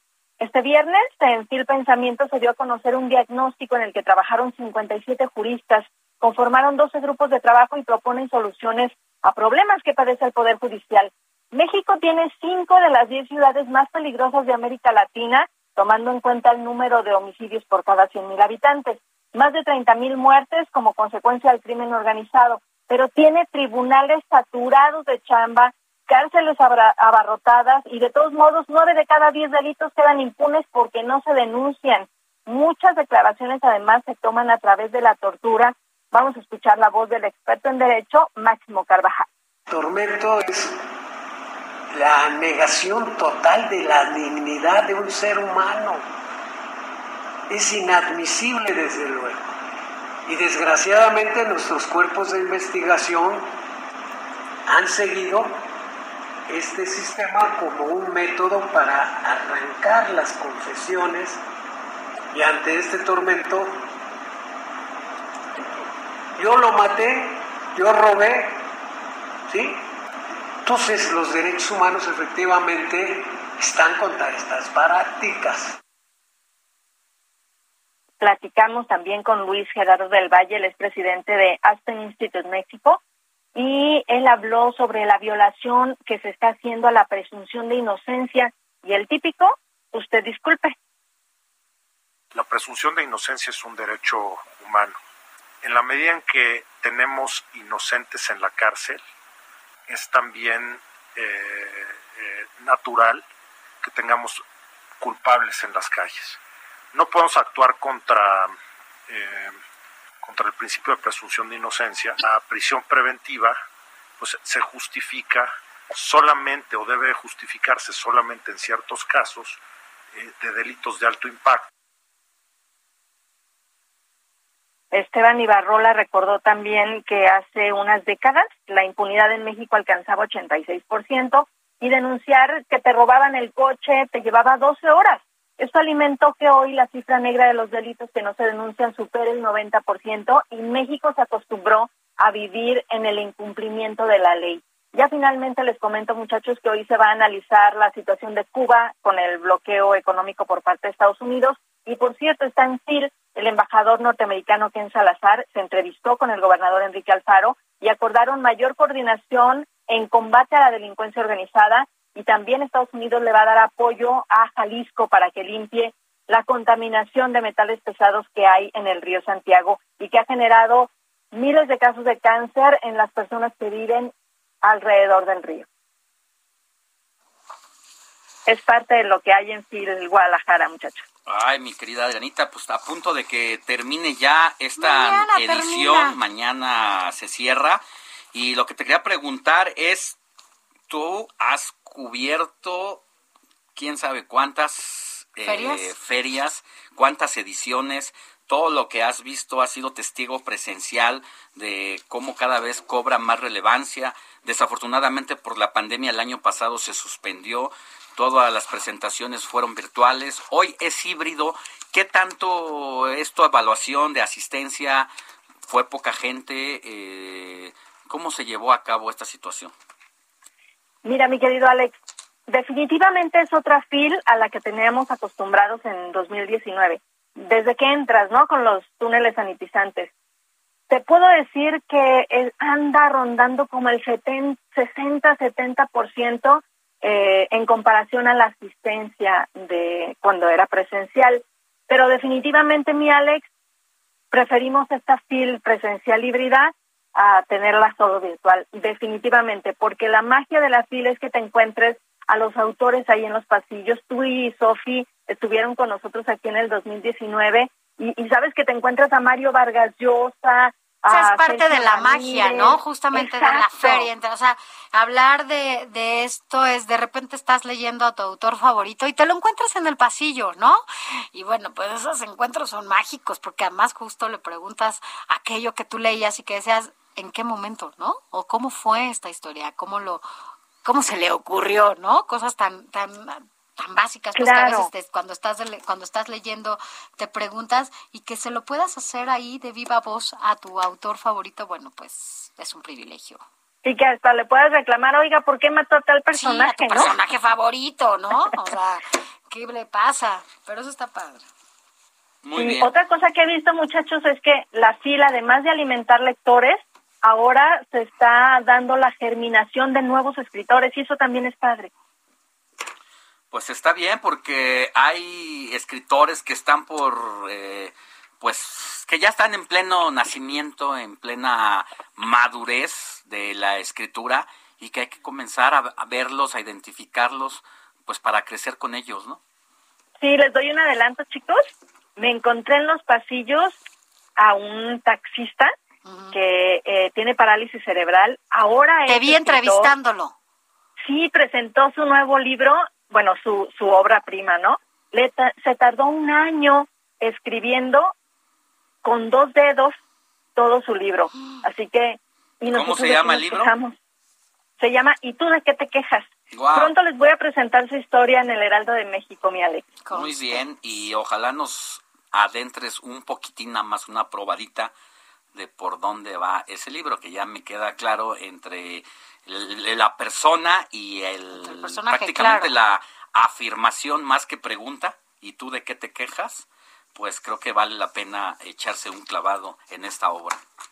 Claro, y entre las grandes visitas de la FIL, muchachos, fue la, la del expresidente del gobierno español, José Luis Rodríguez Zapatero, que ve en México un líder a nivel latinoamericano, pero no con un gobierno mesiánico, sino que la misma gente es la que tiene que eh, ayudar a que el gobierno se fortalezca y que pueda ser levantarse como el líder latinoamericano.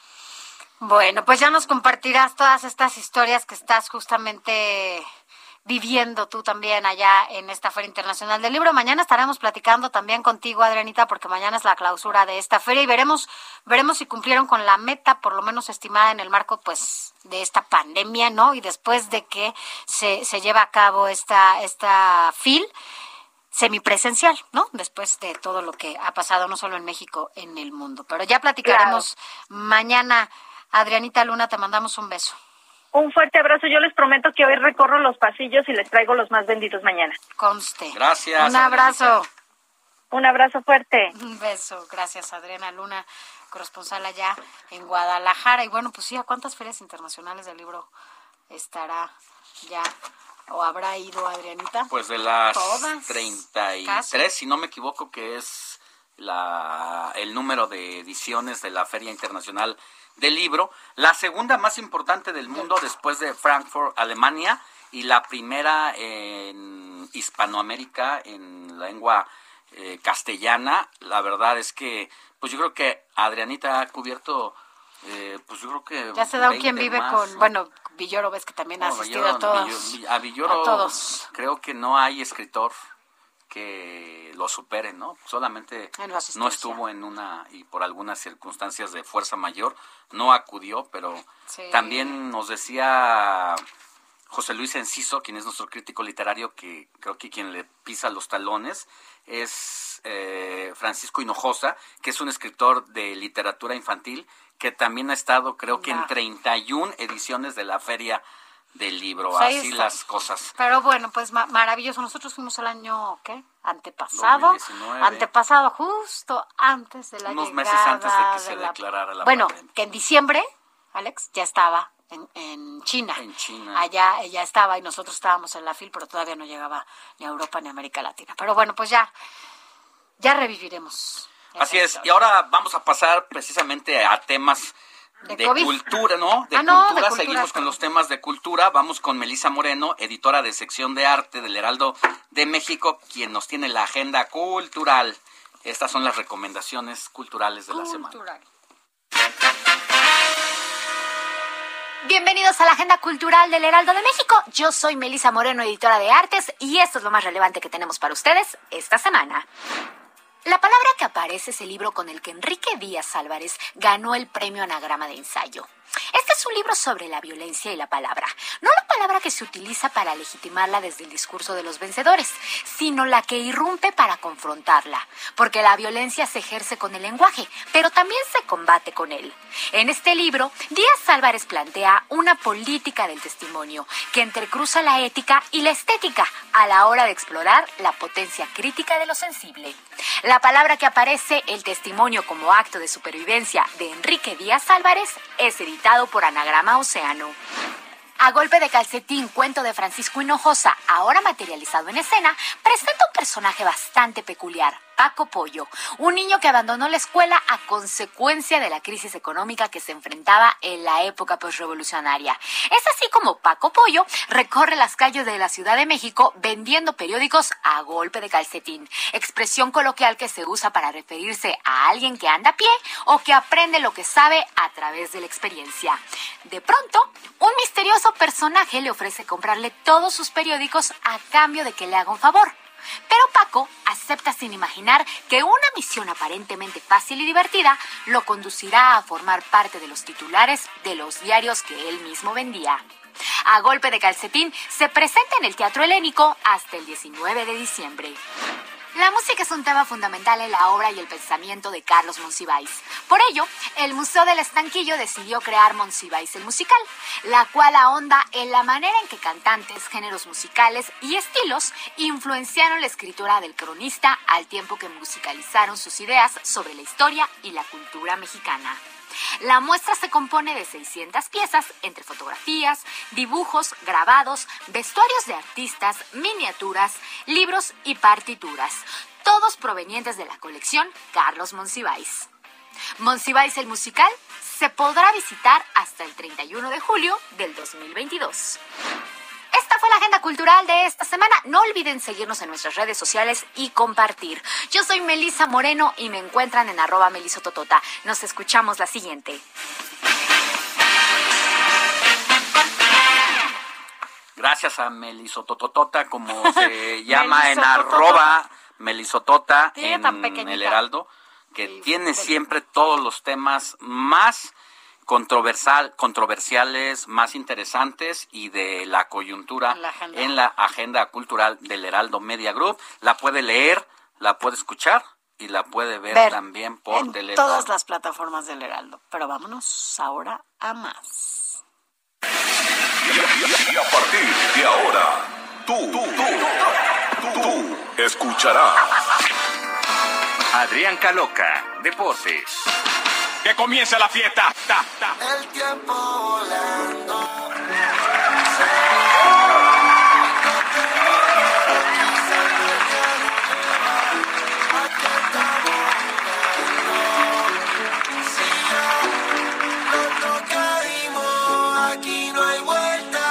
Bueno, mi querido Adrián Caloca, te salvaste, ¿eh? Te salvaste, pero solo por este fin, por hoy sábado, por mañana de radio, pero no creas que no vas a venir con tu playera de los Pumas el próximo fin de semana. Muy buenos días, Sofía, Alex, y por supuesto también a mi queridísimo Kiki, a todos en producción. Sí, ahí estamos pendientes. El próximo sábado, por favor, Sofía, hazme el favor y ¿Qué talla eres, por cierto? ¿Qué talla eres, por ejemplo, Caloca? Mande, perdón. ¿Qué talla eres? Eh, medianona, más o menos. Te escucha borroso. Ahí quedamos. medianona, más bien pegándole a la L ya, ¿no, mi querido Eh, Adrián? me- casi. Ya estamos por ahí, Alex, ya, estamos por ahí igual. échale, échale. Bueno, yo lo digo para, para la playera que te quede bien. Yo te iba a prestar una mía. Yo pensaba que todavía estabas así chiquito. Y conste que la Y dice- nada más fue conmigo porque Alex también es águila, ¿Cómo, pero cómo se, llama el personaje de Eugenio Derbez que dice pregúntame, pregúntame? Pregúntame, Así le va a quedar la playera de los Pumas que le pongas a O como- Adrián. o como va- el ratón Gus. Abajo del pecho va a enseñar el ombligo, pero con... O como A- Gus, a- Alex, el ratón. tienes que pasar las proteínas, por favor, para que ya nos pongamos a doc. A ver si es cierto. Cuesta Eso, un poquito, me parece pero bien. sí se, sí se puede. Ya tenemos aquí, Oye, Alex, mi querido Adrián, como pues, varita de nardo. La verdad es que hay que ser, así como uno disfruta eh, los triunfos y a veces hasta la derrota de los demás, hay que decirlo, en el tema deportivo, pues ahora están disfrutando la derrota después de haber estado en la cima y que se sentía el frío gacho por allá arriba, hoy la caída es más fuerte y pues sí nos dolió esa derrota. Indudablemente, mi queridísimo Alex, porque justamente la verdad es que los Pumas dieron un gran partido el pasado do- domingo en la cancha del Estadio Azteca, en donde eliminaron a las Águilas tres goles por uno y pues el pasado jueves no fueron los mismos, honestamente, bajo ese mismo argumento objetivo y cayeron en Ciudad Universitaria un gol por cero frente la- al Atlas, por lo cual mañana domingo estarán jugando la vuelta ya en Guadalajara en el Estadio Jalisco a las 7 de la noche, en donde Atlas lleva la ventaja y Pumas está obligado a meter dos goles allá en Guadalajara, insisto, obviamente esperando que el conjunto rojinegro ya no anote más, porque en caso de que el Atlas meta uno mañana, Pumas tendrá que meter tres. Entonces, este panorama se le complica un poco al conjunto de universidad, sin embargo, no es imposible. Vamos Y a pensar que, que le ha ido bien de visitante. Vamos a pensar. Exactamente, sí, justamente el 3-1 que metió en el Azteca el pasado sábado, con eso le alcanza para avanzar. Vamos a ver. Y hoy es el primer partido de la semifinal, hablando de los de vuelta, entre León y Tigres. La ida la ganó eh, el conjunto felino allá en Monterrey, dos goles por uno. Hoy en León a las nueve de la noche vamos a conocer al primer finalista Adrián, del torneo. ahí le Nos dejamos y retomamos Adiós, más adiós. adelante. Claro que sí, Alex, un fuerte abrazo. Gracias. Vamos a una pausa y volvemos con más.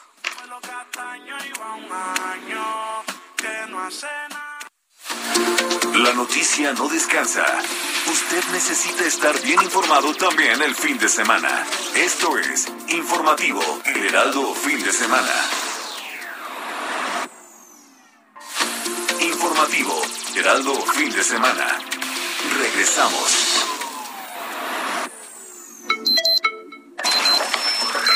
Noticias a la hora. Heraldo Radio le informa.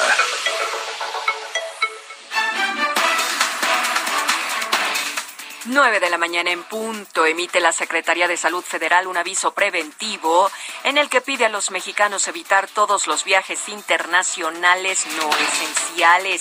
Esto por la variante Omicron del coronavirus COVID-19. Dijo que no hay vacuna específica contra esa cepa, pero que se seguirán suministrando las disponibles. Una variante más transmisible como Omicron ayuda a lograr inmunidad rápidamente. Así lo aseguró el subsecretario de Salud, Hugo López Gatel, pues destacó que al momento se ha detectado que no causa enfermedad más grave o muertes por SARS-CoV-2. Arranca en Chihuahua el operativo de seguridad Centinela en todas las carreteras de la entidad para brindar seguridad a los paisanos que regresan a México durante este mes de diciembre para visitar a sus familias. Los migrantes haitianos que fueron abandonados en Acapulco tendrán refugio temporal en el puerto. Los 35 adultos y 21 niños dormirán y serán atendidos en la unidad deportiva Jorge Campos Navarrete en Ciudad Renacimiento, esto es en la periferia del municipio. Desde las primeras horas de este sábado, cientos de usuarios en Twitter reportaron una nueva caída de Facebook. De acuerdo con los tuiteros, las fallas también se registran en Instagram, por lo que han comenzado a utilizar el distintivo hashtag Facebook Down para reportarlo. Hasta el momento la plataforma no se ha manifestado al respecto. En el orbe, anuncia el alcalde de Río de Janeiro, Eduardo Páez, la cancelación de la fiesta oficial de fin de año en la ciudad, que antes de la pandemia atraía millones de turistas tras registrarse los primeros casos de la variante Omicron del coronavirus en Brasil.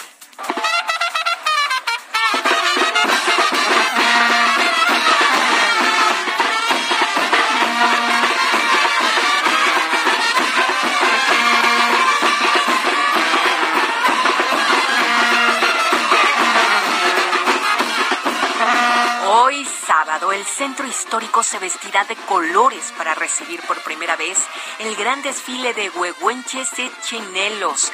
En el evento habrá música y baile con motivo de la conmemoración de los 500 años de resistencia indígena en México Tenochtitlan. Los chinelos son una tradición que nació en la antigüedad, donde los jóvenes indígenas se disfrazaban cubriendo sus rostros para hacer burla o mofa de los carnavales organizados por los españoles. 9 de la mañana, tres minutos, amigos. Los invitamos a que sigan en la sintonía del Heraldo Radio, aquí en el informativo fin de semana, con Sofi García y Alex Sánchez. Les saluda Mónica Reyes.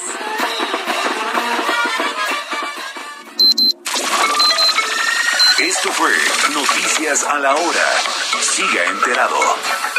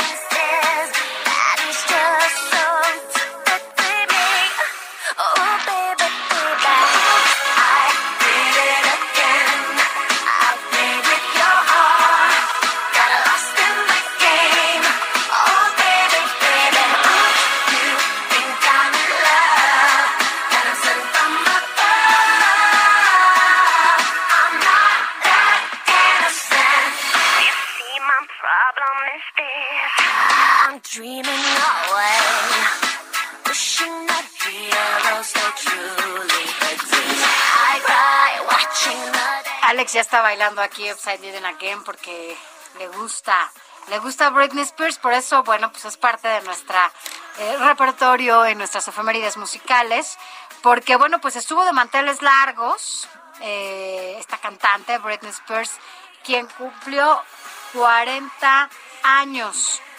Eh, y lo cumplió el pasado 2 de diciembre.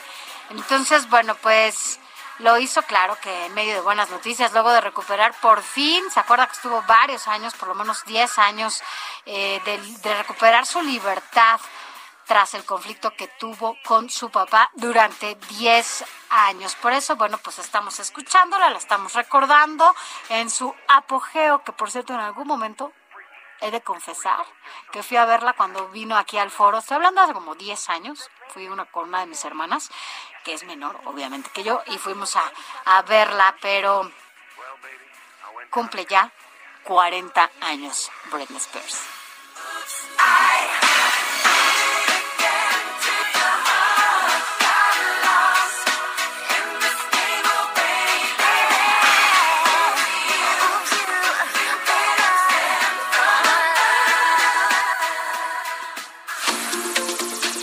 Informativo El Heraldo Fin de Semana con Sofía García y Alejandro Sánchez. Síganos.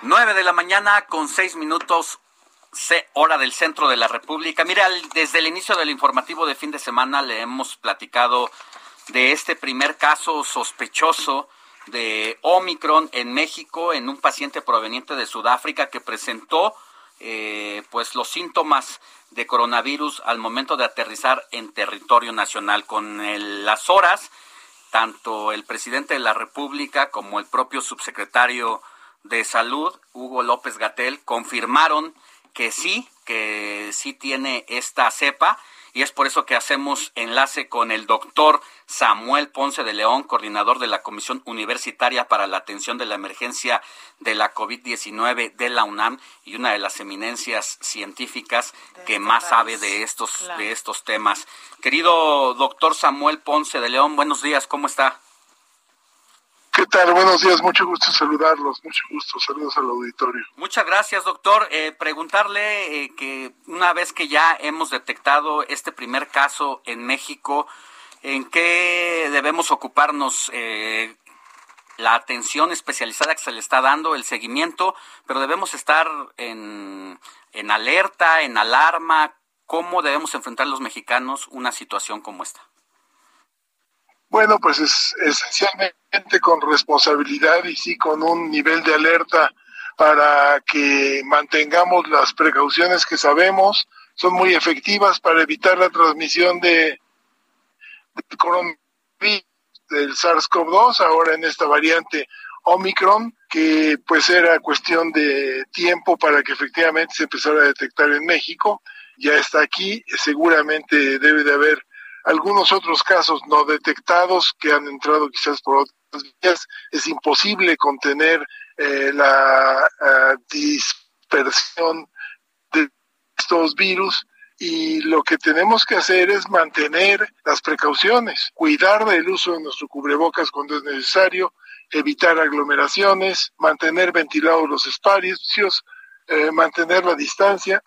si no hemos completado nuestra vacunación, completarla lo antes posible y en caso de malestares, pues eh, realmente recluirnos hasta no saber qué está pasando con exactitud.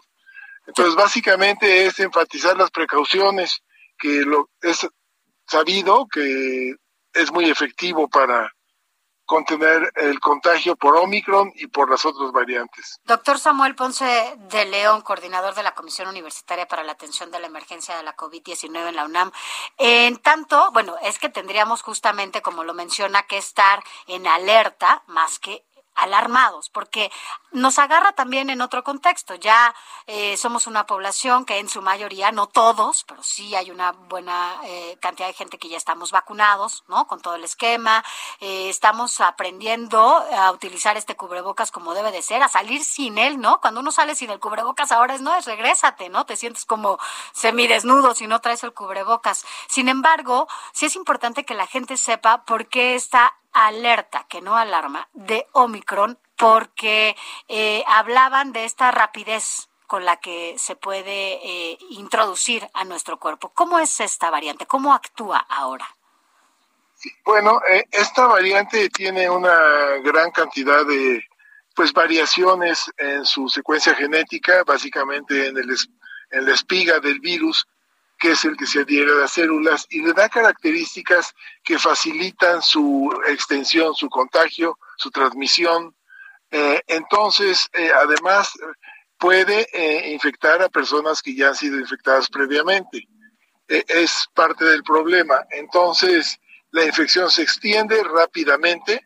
en Sudáfrica ha sido muy alta la, la transmisión, es en donde se ha podido medir con un poco más de tiempo y, es lo que vamos a ver alrededor del mundo. Seguramente va a, ocupar el espacio que ha venido ocupando la variante Delta con la, ah, pues, eh, aparentemente particularidad de que tiene mucho menos casos graves asociados. La enfermedad no parece ser tan grave como la que ocasiona Delta, entonces esperaríamos que hubiera un menor impacto en la gravedad de los enfermos pero va a depender también de las condiciones de cada persona, su situación eh, en relación a factores de riesgo, y tenemos una población que tiene varios factores de riesgo, obesidad, diabetes, con prevalencias muy altas. Entonces, el motivo de la, ah, pues básicamente, de mantener el alerta es que es una nueva variante que se introduce y que va a ocasionar nuevas eh, infecciones, incluso en algunas personas que ya tienen alguna inmunidad, y, hay que mantener esto para evitar eh, enfermarnos.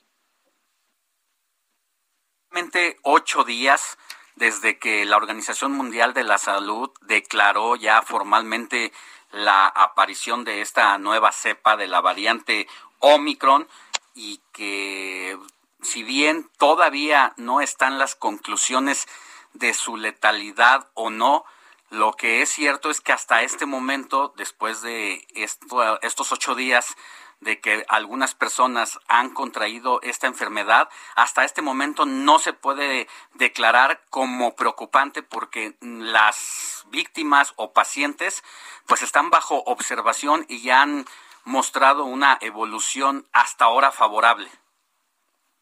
Así es, exactamente. Tienen una evolución que no eh, llega a algún nivel de gravedad en la mayoría de los casos. Tendremos que ver gente que tienen problemas eh, de fondo, pero sí eh, se ha vigilado, se ha observado que esta es la situación y esto sí obliga un poco a preocuparnos para mantener las precauciones de, de, alerta y de evitar la transmisión. No alarma, no exagerar en relación a ningún otro tipo de respuestas, pero sí cuidarnos mucho como debe de ser. Así es. Doctor, en este sentido, eh, ¿qué va a pasar, por ejemplo, con las niñas y los niños que no están vacunados? Porque se hablaba mucho de que ellos podían ser eh, los que más riesgo eh, podían tener con esta nueva variante. Bueno, nuevamente la población de los más jóvenes, los infantes, realmente con las otras variantes han tenido cuadros clínicos ciertamente muy, muy leves muy discretos. Y el punto es que lo que esperamos que ocurra con esta nueva variante, sí, eh, mientras menos defensas tengan eh,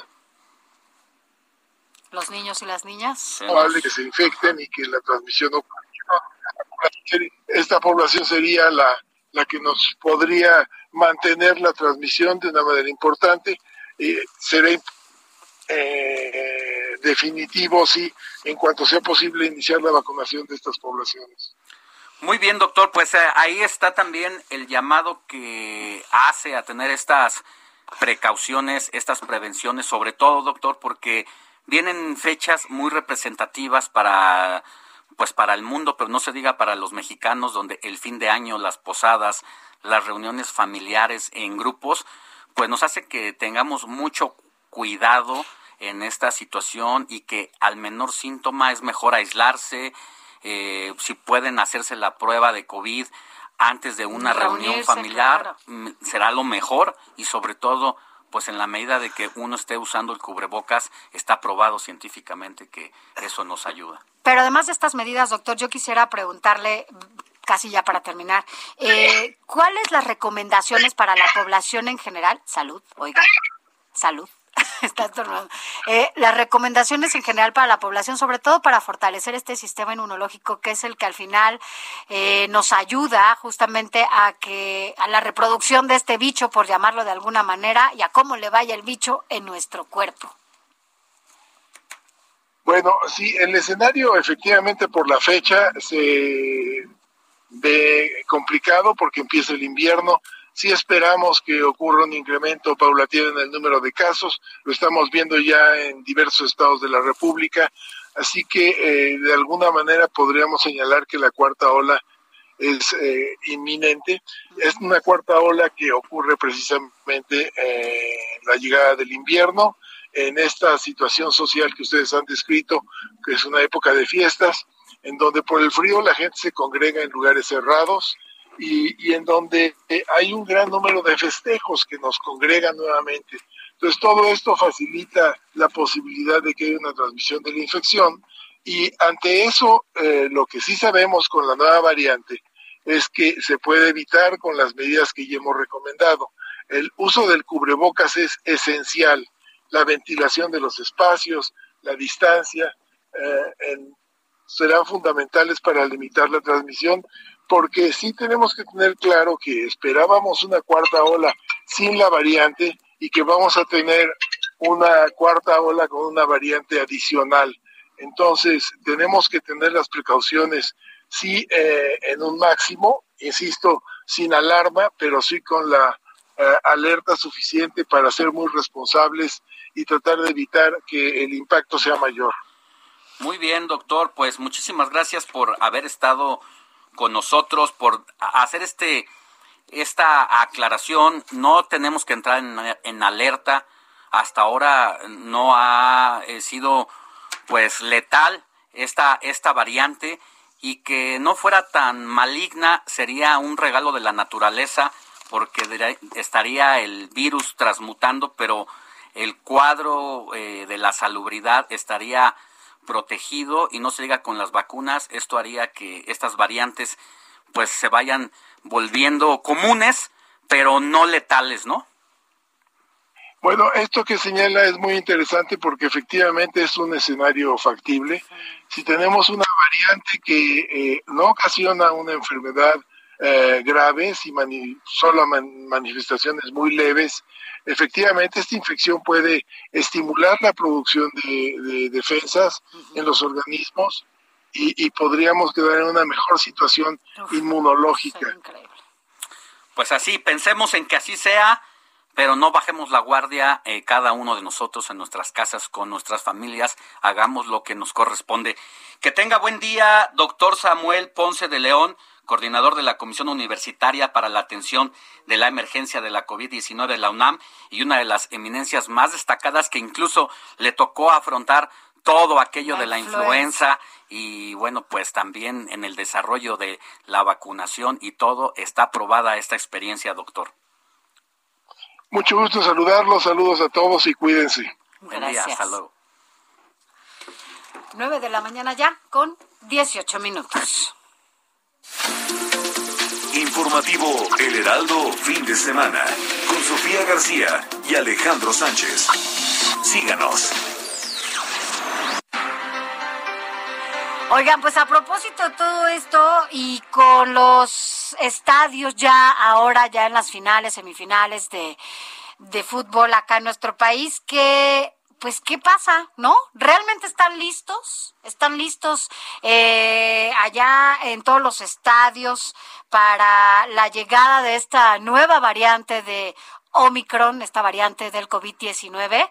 Bueno, vea, vea, vea cómo se están preparando. Roberto Martínez, nos preparó toda la información. En la mañana de este viernes, el subsecretario de Salud, Hugo López Gatel, confirmó el primer caso de la variante Omicron en el país, luego de que una persona de 51 años dio positivo a una de sus pruebas. Tras regresar de un viaje de Sudáfrica el 21 de noviembre y seis días después presentó síntomas leves de COVID-19, mientras que expertos de la Organización Mundial de la Salud determinaron que esta variante es de riesgo y posiblemente más contagiosa, López Obrador aseguraría que no había elementos de preocupación ni motivos de riesgo y que no cerrarían las actividades. Además, invitó a la población a la presentación de su informe en el Zócalo el pasado primero de diciembre, donde asistieron 250 mil personas y el uso de cubrebocas no fue obligatorio. Por otro lado, esta semana se llevaron también eventos musicales, culturales y deportivos, como las semifinales de la Liga MX, sin nuevos protocolos, a pesar de que ya se sabía que la variante podría estar presente en el país. En los partidos de fútbol se mantuvieron las medidas sanitarias, como los aforos permitidos en los respectivos estadios. Y este fin de semana se llevarán a cabo los encuentros de vuelta sin ningún cambio, a pesar de que ya es oficial de que está Omicron en el país. El día de hoy, el encuentro entre León contra Tigres en el estadio No Camp tendrá un aforo del 100% y mañana en el Atlas contra Pumas en el estadio Jalisco contará con la presencia del 90% del estadio. En este tema ya se ha manifestado el presidente de la Liga MX, Miquel Arriola, quien aseguró que la liga se mantiene atenta a la curva de contagios y al protocolo basado en el semáforo epidemiológico. Pero siempre estaremos muy atentos a lo que pase con la evolución, sobre todo la curva de Hay que recordar que eh, estamos sometidos al sistema semáforo. Entonces el semáforo sensible a la curva epidemiológica. Es como vaya cambiando para arriba o para abajo, eh, los aforos necesarios. Entonces hoy seguimos en pandemia y seguimos asumiendo que los aforos nos dictan semáforo epidemiológico y así también mencionó que se ha manejado la situación de manera positiva en México. Por ello, los contagios dentro de los clubes han reducido este año donde en 2020 se tuvo un 30% de casos positivos en las pruebas realizadas y ahora tan solo se tiene un 7%, por lo cual lo calificó que estamos en un entorno seguro para realizar esas actividades. Queremos que la realización de estos eventos, tras la llegada de Omicron al país, no nos lleven de camino a la cuarta ola. La pandemia aún no ha terminado, por eso es importante seguir con las medidas sanitarias como usar el cubrebocas y lavarse seguido las manos. Para el informativo de fin de semana, Roberto Martínez. Gracias, querido Roberto. Bueno, pues ya lo saben, están las medidas sanitarias, pero los estadios están casi llenos. O sea, el aforo que tienen es casi el 100%. mira, desde más del 75% en la Ciudad de México hasta el 90%.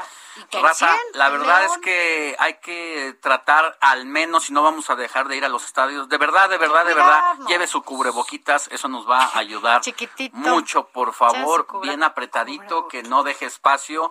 Es decir, échese su traguito de cerveza, pero de pronto inmediatamente no grite, no hable, si no se va a poner el cubrebocas, por favor. Así es. Vámonos a, otros temas, Alex, a las calles de la Ciudad de México con... Mario Miranda. Mario, buenos días. ¿Dónde andas? ¿Dónde andas, Mario? Buenos días, Alejandro Sofía. Pues tenemos la información de las movilizaciones sociales de este sábado 4 de diciembre. Espera, a las 9 de la mañana habrá una marcha del Ángel de la Independencia al Monumento a la Revolución. A las 10, concentración de personas en Avenida Insurgentes. A las 11, concentración de personas en Avenida Chapultepec y Insurgentes. A las 12, marcha sobre paseo de la reforma de la Ciudad de Luz al Ángel de la Independencia. A la 1 de la tarde, concentración de personas en el Monumento a la Revolución. A las 4 de la tarde, concentración de personas en Avenida Juárez. Todo esto en la alcaldía Cuauhtémoc. Mientras en la alcaldía Benito Juárez habrá concentración de personas en Avenida México Culiacán a las 10 de la mañana. También a las 10 de la mañana se realizará una marcha sobre Avenida Insurgentes esto es la colonia del Valle en dirección al centro. Y en la alcaldía Tlalpan habrá concentración de personas a las 4 de la tarde en la colonia Isidro Favela. Y finalmente en la alcaldía Miguel Hidalgo a la 1 de la tarde habrá concentraciones en la colonia Polanco. Muy bien, Mario. Vamos a volver contigo en caso de que sea necesario para que reportes puntualmente todo lo que ocurre allá en las principales avenidas de la Ciudad de México. Que tengas buen día. Así es, vamos a se espera un sábado muy movido ahí Gracias. Gracias, sobre todo para quienes tengan pensado venir a la Ciudad de México o quienes tengan planes de salir de su casa, ya lo escuchó usted, tenga sus precauciones. y esto ocurre en rechazo a la ratificación de José Antonio Romero como director de El CIDE y que ha habido posturas en contra porque consideran que es un perfil eh, autoritario que no representa a la comunidad eh, de este centro de estudios y son los propios estudiantes los que han convocado a esta marcha de hoy. Así es, y ya de regreso les vamos a contar bien qué es el CIDE, porque a lo mejor mucha gente no tiene claro qué es el CIDE y la importancia de esta decisión que tomó eh, o que se tomó desde la presidencia de la República y que está afectando pues a todos los estudiantes del el CIDE. No tiene nada que ver con el neoliberalismo ni nada de ese tipo de cosas. Vamos a una pausa y volvemos con más.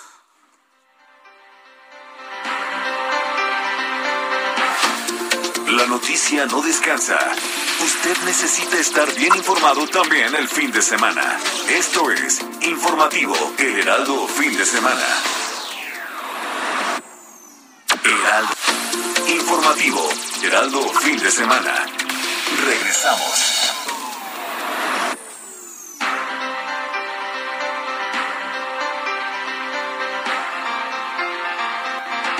9 de la mañana ya con 30 minutos. Estamos en el último bloque de este informativo fin de semana, solo por hoy, sábado, recuerde. Eh, y por eso vámonos rápidamente con Javier Orozco, nuestro colaborador de cada sábado, porque Javier, pues a tres años de la presente administración de Andrés Manuel López Obrador, bueno, pues el sector de las telecomunicaciones no ha sido el más privilegiado. Cuéntanos de qué se trata. Muy buenos días. Buenos días, Sofía. Buenos días, Alejandro. Efectivamente, como tú muy bien nos señalas, Sofía, pues no ha sido de los más este, privilegiados y con los resultados de estos tres años se ve que han sido a la baja. Y lo vamos a ir viendo. El primer aspecto es la agenda digital nacional. Por más que el gobierno se esfuerce en decir que está trabajando en este aspecto, México no cuenta con una agenda que facilite el acceso al Internet ni a las tecnologías de la información y comunicación, sobre todo en la gran parte de la población mexicana en lugares más remotos, que fue uno de los planteamientos y promesas que hizo el presidente de la República. Para nuestra realidad, y muy triste, en muchas ocasiones el gobierno de Estados Unidos, y en este caso en la reunión que se tuvo a mediados de noviembre eh, entre ambos países, la vicepresidenta Kamala Harris ofreció la ayuda a, nuestro país para ampliar la cobertura del Internet a nivel nacional. Ya se verá el próximo año cuál va a ser el planteamiento que haga el vecino país del norte en los aspectos de cómo lo hará y de qué manera dará ese apoyo. Pero hay un aspecto que va muy ligado precisamente a esa falta de impulsar el Internet en la, mayor, en la mayoría de las poblaciones. Es la falta de eficacia de CFE, Telecom e Internet para todos. Si tomamos en cuenta los datos que proporcionó la Auditoría Superior de la Federación al Congreso de la Unión hace unos meses, nos daremos cuenta que de 2018 al 2020 el proyecto bajó su cobertura en Internet al pasar de 17.712 sitios a 1.297 sitios. Esto causa extrañeza y no encontramos una lógica ante los aumentos presupuestales que ha tenido la Comisión Federal de Electricidad, en particular en este rubro de telecomunicaciones. Esto viene a confirmar, una vez más, que una empresa paraestatal no son exitosas y que el objetivo de CFE Telecom e Internet para Todos solo ha quedado en palabras y, como se dice comúnmente, en otros datos. Y esto hay que tomarlo muy en cuenta por la cuestión de la reforma eléctrica y ese empeño que hubo en los años 80, donde quedó muy claro, insisto, que las empresas paraestatales no siempre son del todo satisfactorio.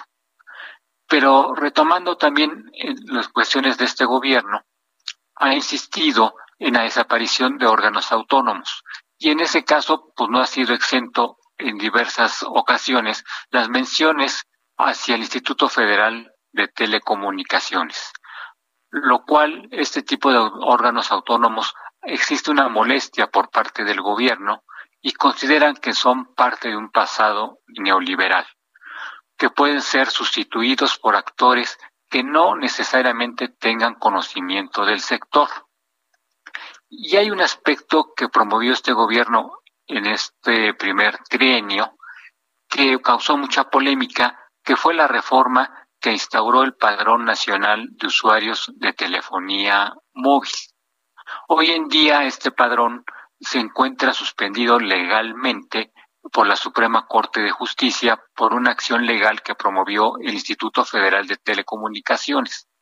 Al no existir precisamente recursos económicos para llevarlo a cabo. De hecho, en el presupuesto de egresos del próximo año no se contempla una partida para que lo lleve a cabo. Esta situación es muy importante que la Suprema Corte, cuando vaya a tocar el fondo del, del asunto y lo discutan los once ministros, sí tomen en cuenta mucho la cuestión de los datos biométricos que se quieren solicitar, porque son aspectos, ustedes me entenderán, muy sensibles. Estamos hablando de nuestras huellas, rostro, la retina, el iris, en algunos otros países también toman en cuenta la estructura de las venas de las manos.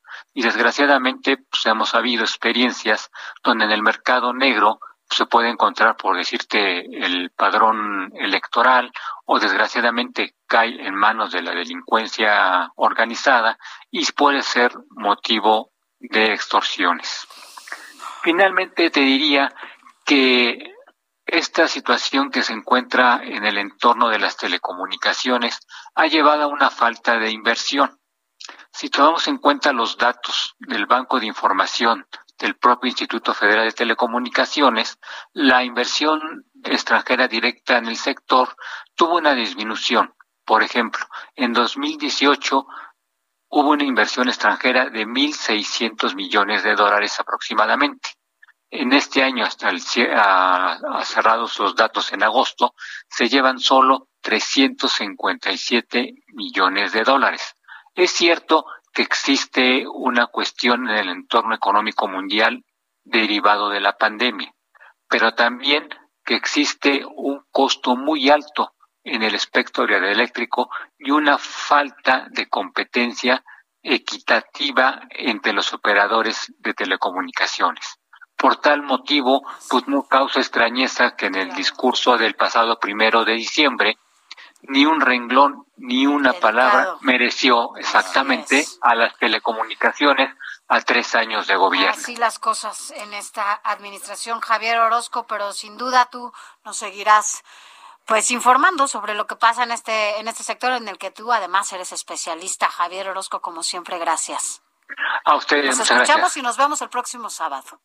Así es, muchas gracias. Gracias. Gracias. Nada más recordar, Sofi, por qué no estamos en televisión enlazados en esta Ah, ocasión, sí. que nos preguntan por qué, eh, si sintonizaron, pues es precisamente porque hoy el eh, el Heraldo Media Group, que forma parte de este esfuerzo del Teletón para ayudar a personas de escasos recursos y que tienen algún tipo de eh, pues de discapacidad, ahí para ellos se hace este Teletón y este sábado pues se cede el espacio, pero ya nos veremos el próximo el próximo sábado como todos los demás de 8 a 10 de la mañana simultáneamente por el Heraldo Radio y el Los Heraldo Televisión y desde de las 7 de este. la mañana aquí por estos mismos micrófonos. Oye, nos han llegado más mensajitos porque hemos estado preguntando desde el inicio de este espacio también que, que tan, si están de acuerdo en este fuero que tienen legisladores federales, locales, gobernadores y bueno, pues evidentemente el presidente y, y bueno, nos dice que Fíjate, buenos días, Sofía Alex. Lamentablemente en nuestros países las personas con cargos públicos al recibir, al percibir problemas relacionados a su cargo, se blindan con fuero. Eso pasa en México y en la mayoría de los países latinoamericanos. Los escucho en Guatemala. Mi nombre es Ricardo. Ricardo, muchas gracias. Ya ves, siempre decimos a nivel nacional y también más allá de las fronteras. Gracias, Ricardo, por escucharnos. Buen fin de semana, Sofía Alex. Saludos y bendiciones. Así nos escriben. Oye, y también otro tema que hemos puesto aquí en estos micrófonos. Alex, ¿recuerdas que hemos hablado de la tarjeta esta del bienestar en donde han tenido como algunos conflictos algunas personas? Por un lado, en donde no les depositan y por el otro lado, que no han podido activarla. Este es un tema que tenemos pendiente con todos ustedes.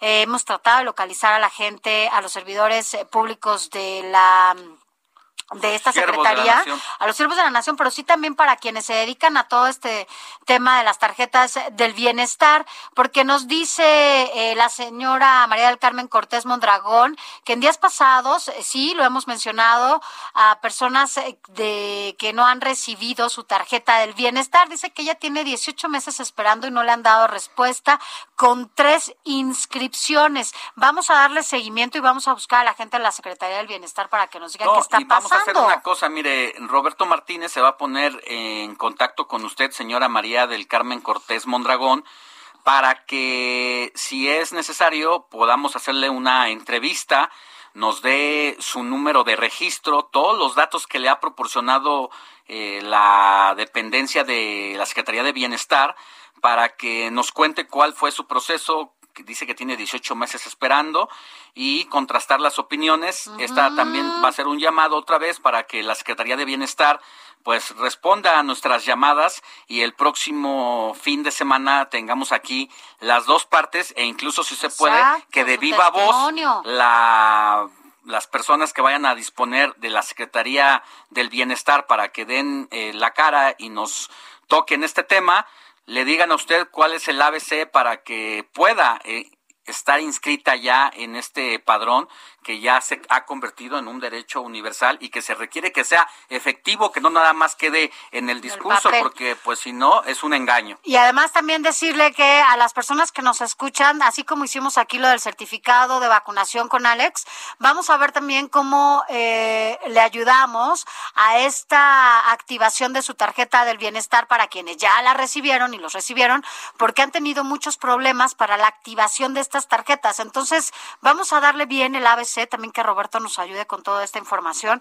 para que usted tenga tranquilidad si ya la recibió y si no la ha recibido y además ya se inscribió, bueno, pues que nos digan qué está pasando. Pero vámonos, vámonos a, más información. A otros temas. ¿Y qué es lo que viene? Adrián Caloca, Deportes. No me importa lo que de mí se diga, vive usted su vida, que yo vivo la mía. Que solo es una, disfruta el momento, que el tiempo se acaba y para atrás no verá. Bebiendo, fumando y jodiendo, sigo vacilando. Ay, cuánto amor, cuánto amor en esto. Mira, cuánto amor, Caloca. Ya sabes de quién para quién, ¿no? ¿Estás ahí, Caloca, o ya te fuiste y te Mi querido Adrián, del amor, del amor que te está dando en este momento, Quique. O estás perreando debajo del marco de la puerta de tu recámara. Bueno, bueno, aquí andamos. Bueno, bueno. ¿Ya? ¿Estás bailando? Aquí andamos. Sí, claro, Alex, como siempre. Como siempre. Eso no se pregunta, siempre con toda la actitud. ¿Verdad? Así debe de ser. Pues continuamos con información deportiva, si me lo permiten, Sofía Alex. Hablemos, ya estábamos hablando hace ratito sobre las semifinales del torneo mexicano.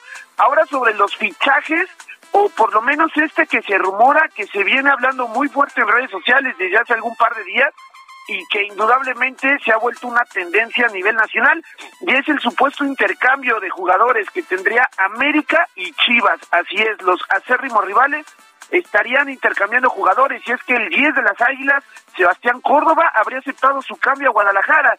Sin embargo, Uriel Antuna parece que no quiere llegar a Cuapa. Pero no solo él, sino que la propia afición americanista ha hecho tendencia en redes sociales el hashtag Antuna no firmes para evitar su llegada y lo malo es que ya no solamente es la afición América, sino la de su propio equipo, la Chivas, quien también a su vez han hecho otro trending que es el hashtag Antuna firma ya, porque ya tampoco lo quieren. Entonces, pues esto lo han entendido tal vez como una traición a sus propios colores de quererse ir al equipo contrario. Es una situación bastante curiosa la que está sucediendo. Y hablando también en una nota relacionada con las Chivas de un rumor fuerte que se ha filtrado también en redes sociales durante las últimas horas, es el que asegura que el actual dueño del equipo, Mauri Vergara, quien heredó al equipo tras la muerte de su papá Jorge Vergara, tendría supuestamente, insisto, dos años para ser campeón al rebaño sagrado. De no ser así, supuestamente Saúl El Canelo Álvarez, ni más ni menos, estaría adquiriendo a esta institución, Alex. ¿Cómo ves? Pues mira, dos cosas, ¿no, Sofil? Primero, una lástima de que esta dinastía de los Vergara solamente el papá haya sabido hacer de la nada un gran emporio económico, institucional, y que el hijo se haya quedado pues en pañales para seguir desarrollando ello. Pero por el otro, los papás son los qué bueno que quede en manos de un mexicano, como el qué bueno que quede en manos de un que tú sabes que solamente no solamente es boxeador, es un gran empresario y qué bueno que quede en manos del Canelo, que además es de Guadalajara. Justo, y aparte el equipo más mexicano es al que le va Saúl, es de Guadalajara, como bien dices Alex, entonces pues digo, no, no se ha confirmado esta nota, pero de ser así, parecería que Chivas podría retomar camino en ese aspecto. Y cambiando de disciplina, porque esto de verdad tampoco se puede pasar en alto, este fin de semana justo se corre la penúltima carrera de la Fórmula 1 hablando del debut del Gran Premio de Arabia Saudita en el nuevo circuito callejero de Jeddah. Hoy a las once y media de la mañana, hora centro de México, se efectuará la clasificación. Al mediodía, perdón, al mediodía. Y mañana, once y media, es la carrera. Entonces vamos a estar bastante atentos porque ya es la, penúltima, como les mencionaba. Checo Pérez ya está a solo 13 puntos del tercer lugar en el campeonato, que es Valtteri Bottas mientras que eh, Luis Hamilton está solo por debajo de Max Verstappen por ocho unidades, el actual líder. Entonces ya no hay margen de error en estas dos últimas carreras del 2021. Va a ser un cierre bastante, bastante dramático para todos los amantes del deporte motor. A ver, la ruta hacia atrás es Arabia en este momento donde el checo disputa el tercer lugar Qatar anteriormente que fue eh, la primera competencia en ese país donde el checo, si no me equivoco, quedó en cuarto lugar. Exactamente. Y México anterior a Qatar donde el checo se lució Brasil. hizo, hizo ah Brasil, ¿en qué lugar quedó Brasil? En, Brasil. Fue el Inter entre México y este y Qatar. También ocupó las primeras posiciones, el cuarto, entonces de ahí vemos que Checo ha tenido, Checo, perdón, ha tenido un muy buen cierre, donde fue México, Brasil, eh, Qatar, Arabia, y el cierre va a ser en los Emiratos, ya es la siguiente en Abu Dhabi, y se termina el año. Pues ahí está, puede cerrar con broche de oro si repite la que hizo aquí en la Ciudad de México, ahí en el Autódromo Hermanos Rodríguez, pues también sería histórico, aún en un tercer lugar, porque no ha habido mexicano que tenga el nivel de competencia que pues, Exacto, superó por todo a su papá. Hay que recordar que también fue un corredor de autos de un nivel, pues no, por supuesto, ni, ni siquiera hay comparación, pero en este caso la dinastía Pérez sí honró el checo a su padre. Exactamente, lo más cercano, indudablemente, pues los hermanos Rodríguez, ¿no? Que, que en su momento corrieron ya hace medio siglo con Ferrari. Y pues, eh, nada más lo que les mencionaba la semana pasada, Sofía Alex, el autódromo de la Riviera Maya, hay que estar atento también con ello y a ver qué sucede. Gracias, mi querido Adrián, abrazo. Gracias a ustedes, buen, feliz sábado.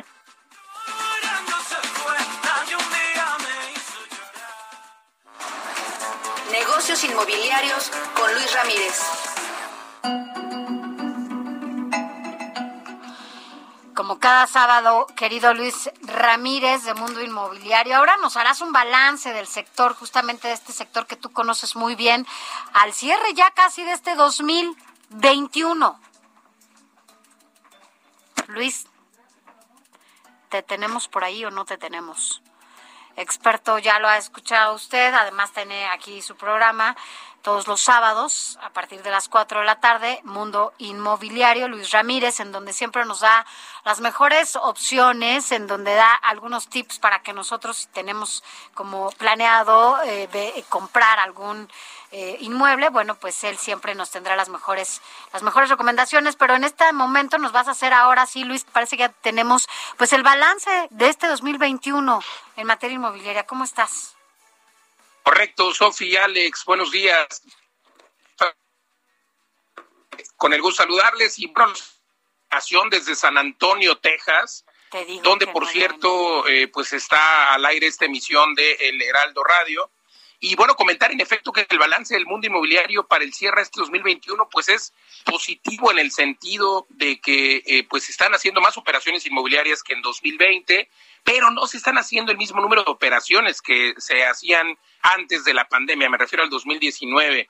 E, en ese orden de ideas, pues comentar que desafortunadamente hay poco inventario, por ejemplo, ahora hay poco inventario en algunas ciudades eh, en algunos eh, inversionistas no están construyendo en ciudades como la Ciudad de México, un tanto por la pandemia, pero también por toda la parte de licencias y logística. Fíjate que justamente una alternativa que surge para muchos inversionistas, porque hay que recordar que el 50% de las personas que compran un inmueble lo compran no para vivir, para inversión, ya las personas están identificando que el mundo inmobiliario precisamente permite tener una de pues, rentabilidad, tener una, una casa, un inmueble como un negocio, y esto hace que precisamente las personas puedan comprar en otros lados, no necesariamente para vivir, sino para rentar, para que el inmueble se pague solo a lo mejor y para tener pues una, un salto en ganancia de capital, me refiero a la plusvalía, al incremento en el precio de las propiedades.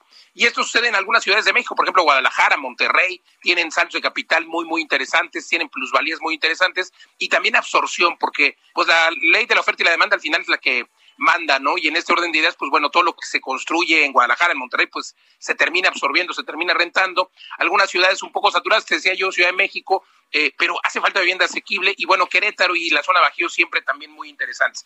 Y luego ahí nos vamos a las zonas turísticas. Las zonas turísticas siempre, siempre creciendo, eh, Tulum, Cancún, eh, por supuesto también Puerto Vallarta, Los Cabos, ciudades que están creciendo y que están atrayendo mucha, pues a muchos extranjeros, a muchos eh, norteamericanos, canadienses que eh, vienen a vivir a nuestras playas y pues eso también hace que tengan buena absorción. Pero otra alternativa se vuelve los Estados Unidos. Hay quien está invirtiendo aquí en los Estados Unidos, hay quien está comprando una propiedad para recibir rentabilidades en dólares y esto también está muy interesante porque los créditos son diferentes. Aquí las tasas son más bajas y bueno, justamente en Vive las Rentas, en mi empresa, eh, estamos lanzando hoy Vive las Rentas USA, nos consolidamos en los Estados Unidos, ya tenemos nuestros primeros dos edificios en donde las personas podrán invertir y como siempre en vivelasrentas.com. Nosotros nos encargamos de hacer esta administración y las personas solo de cobrar justamente sus rentas. Entonces, invitar a tu audiencia, Sofía, que se pongan las lentes de inversionista, a que eh, analicen dónde tener estas oportunidades.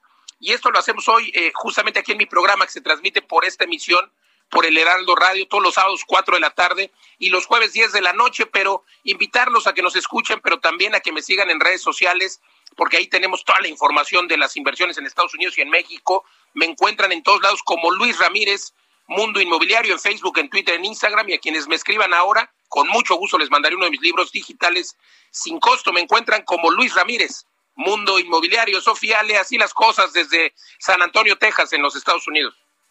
Bueno, pues entonces para darle seguimiento a todo lo que tú sabes, tus recomendaciones, y ahora desde San Antonio, Luis Ramírez, de veras, ¿qué vamos a hacer contigo? Un día nos debes de llevar para transmitir contigo desde donde te ubiques, porque siempre estás en uno de los rincones, eh, pues donde se pueden hacer muchísimas cosas. Gracias, Luis Ramírez. A las 4 de la tarde hoy, Mundo Inmobiliario. Hoy, 4 de la tarde, eh, Vive de las Rentas Radio, Mundo Inmobiliario, que por cierto, estamos de aniversario, estamos cumpliendo cinco años. Súper. Y... Eh, pues con mucho gusto, Sofi. Muchas felicidades, gracias, gracias, Luis Ramírez.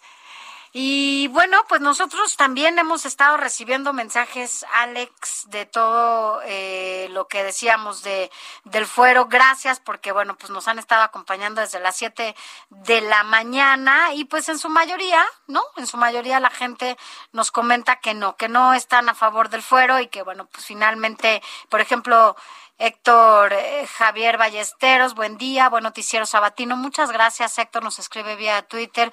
Dice que se erradique el fuero, lo que nació viciado, será.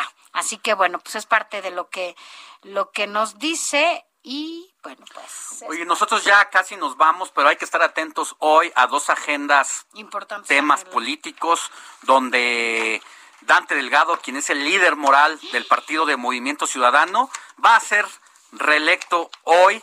Digo, no, re, no reelecto. No, lo van a volver a... Antes de que terminara el periodo, su periodo, salió, salió este Clemente Castañeda entra él de emergente, pero lo van a sostener en el partido. y por el otro lado, Acción Nacional estará a cargo de pues esta, esta reelección. El, de, de Acción Nacional va a recibir a los gobernadores del partido. Eh, que se fueron al ALMLOFES y que les cayó como bomba a Acción Nacional, incluyendo a su dirigente. Nosotros ya casi nos vamos, pero, en unos segunditos Ignacio, Rodríguez, Reina nos va a decir que va a tener el periodismo de emergencia, mi querido. ¿Cómo están? Muy buenos días. Bien, pues aquí ya es llegando, bueno, pues vamos a estar platicando, vamos a hacer un balance de los tres años de gobierno. Claro. Eh, con el presidente de la Coparmex, va a estar por aquí Marta Naya también, columnista aquí del Heraldo. Heraldo.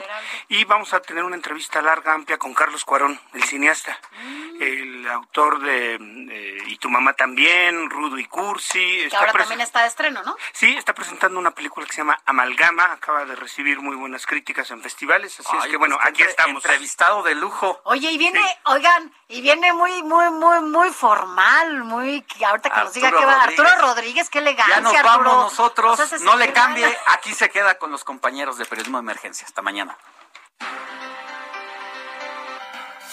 Heraldo Media Group presentó Informativo El Heraldo Fin de Semana con Sofía García y Alejandro Sánchez a través de El Heraldo Radio con la H que sí suena y ahora también se escucha.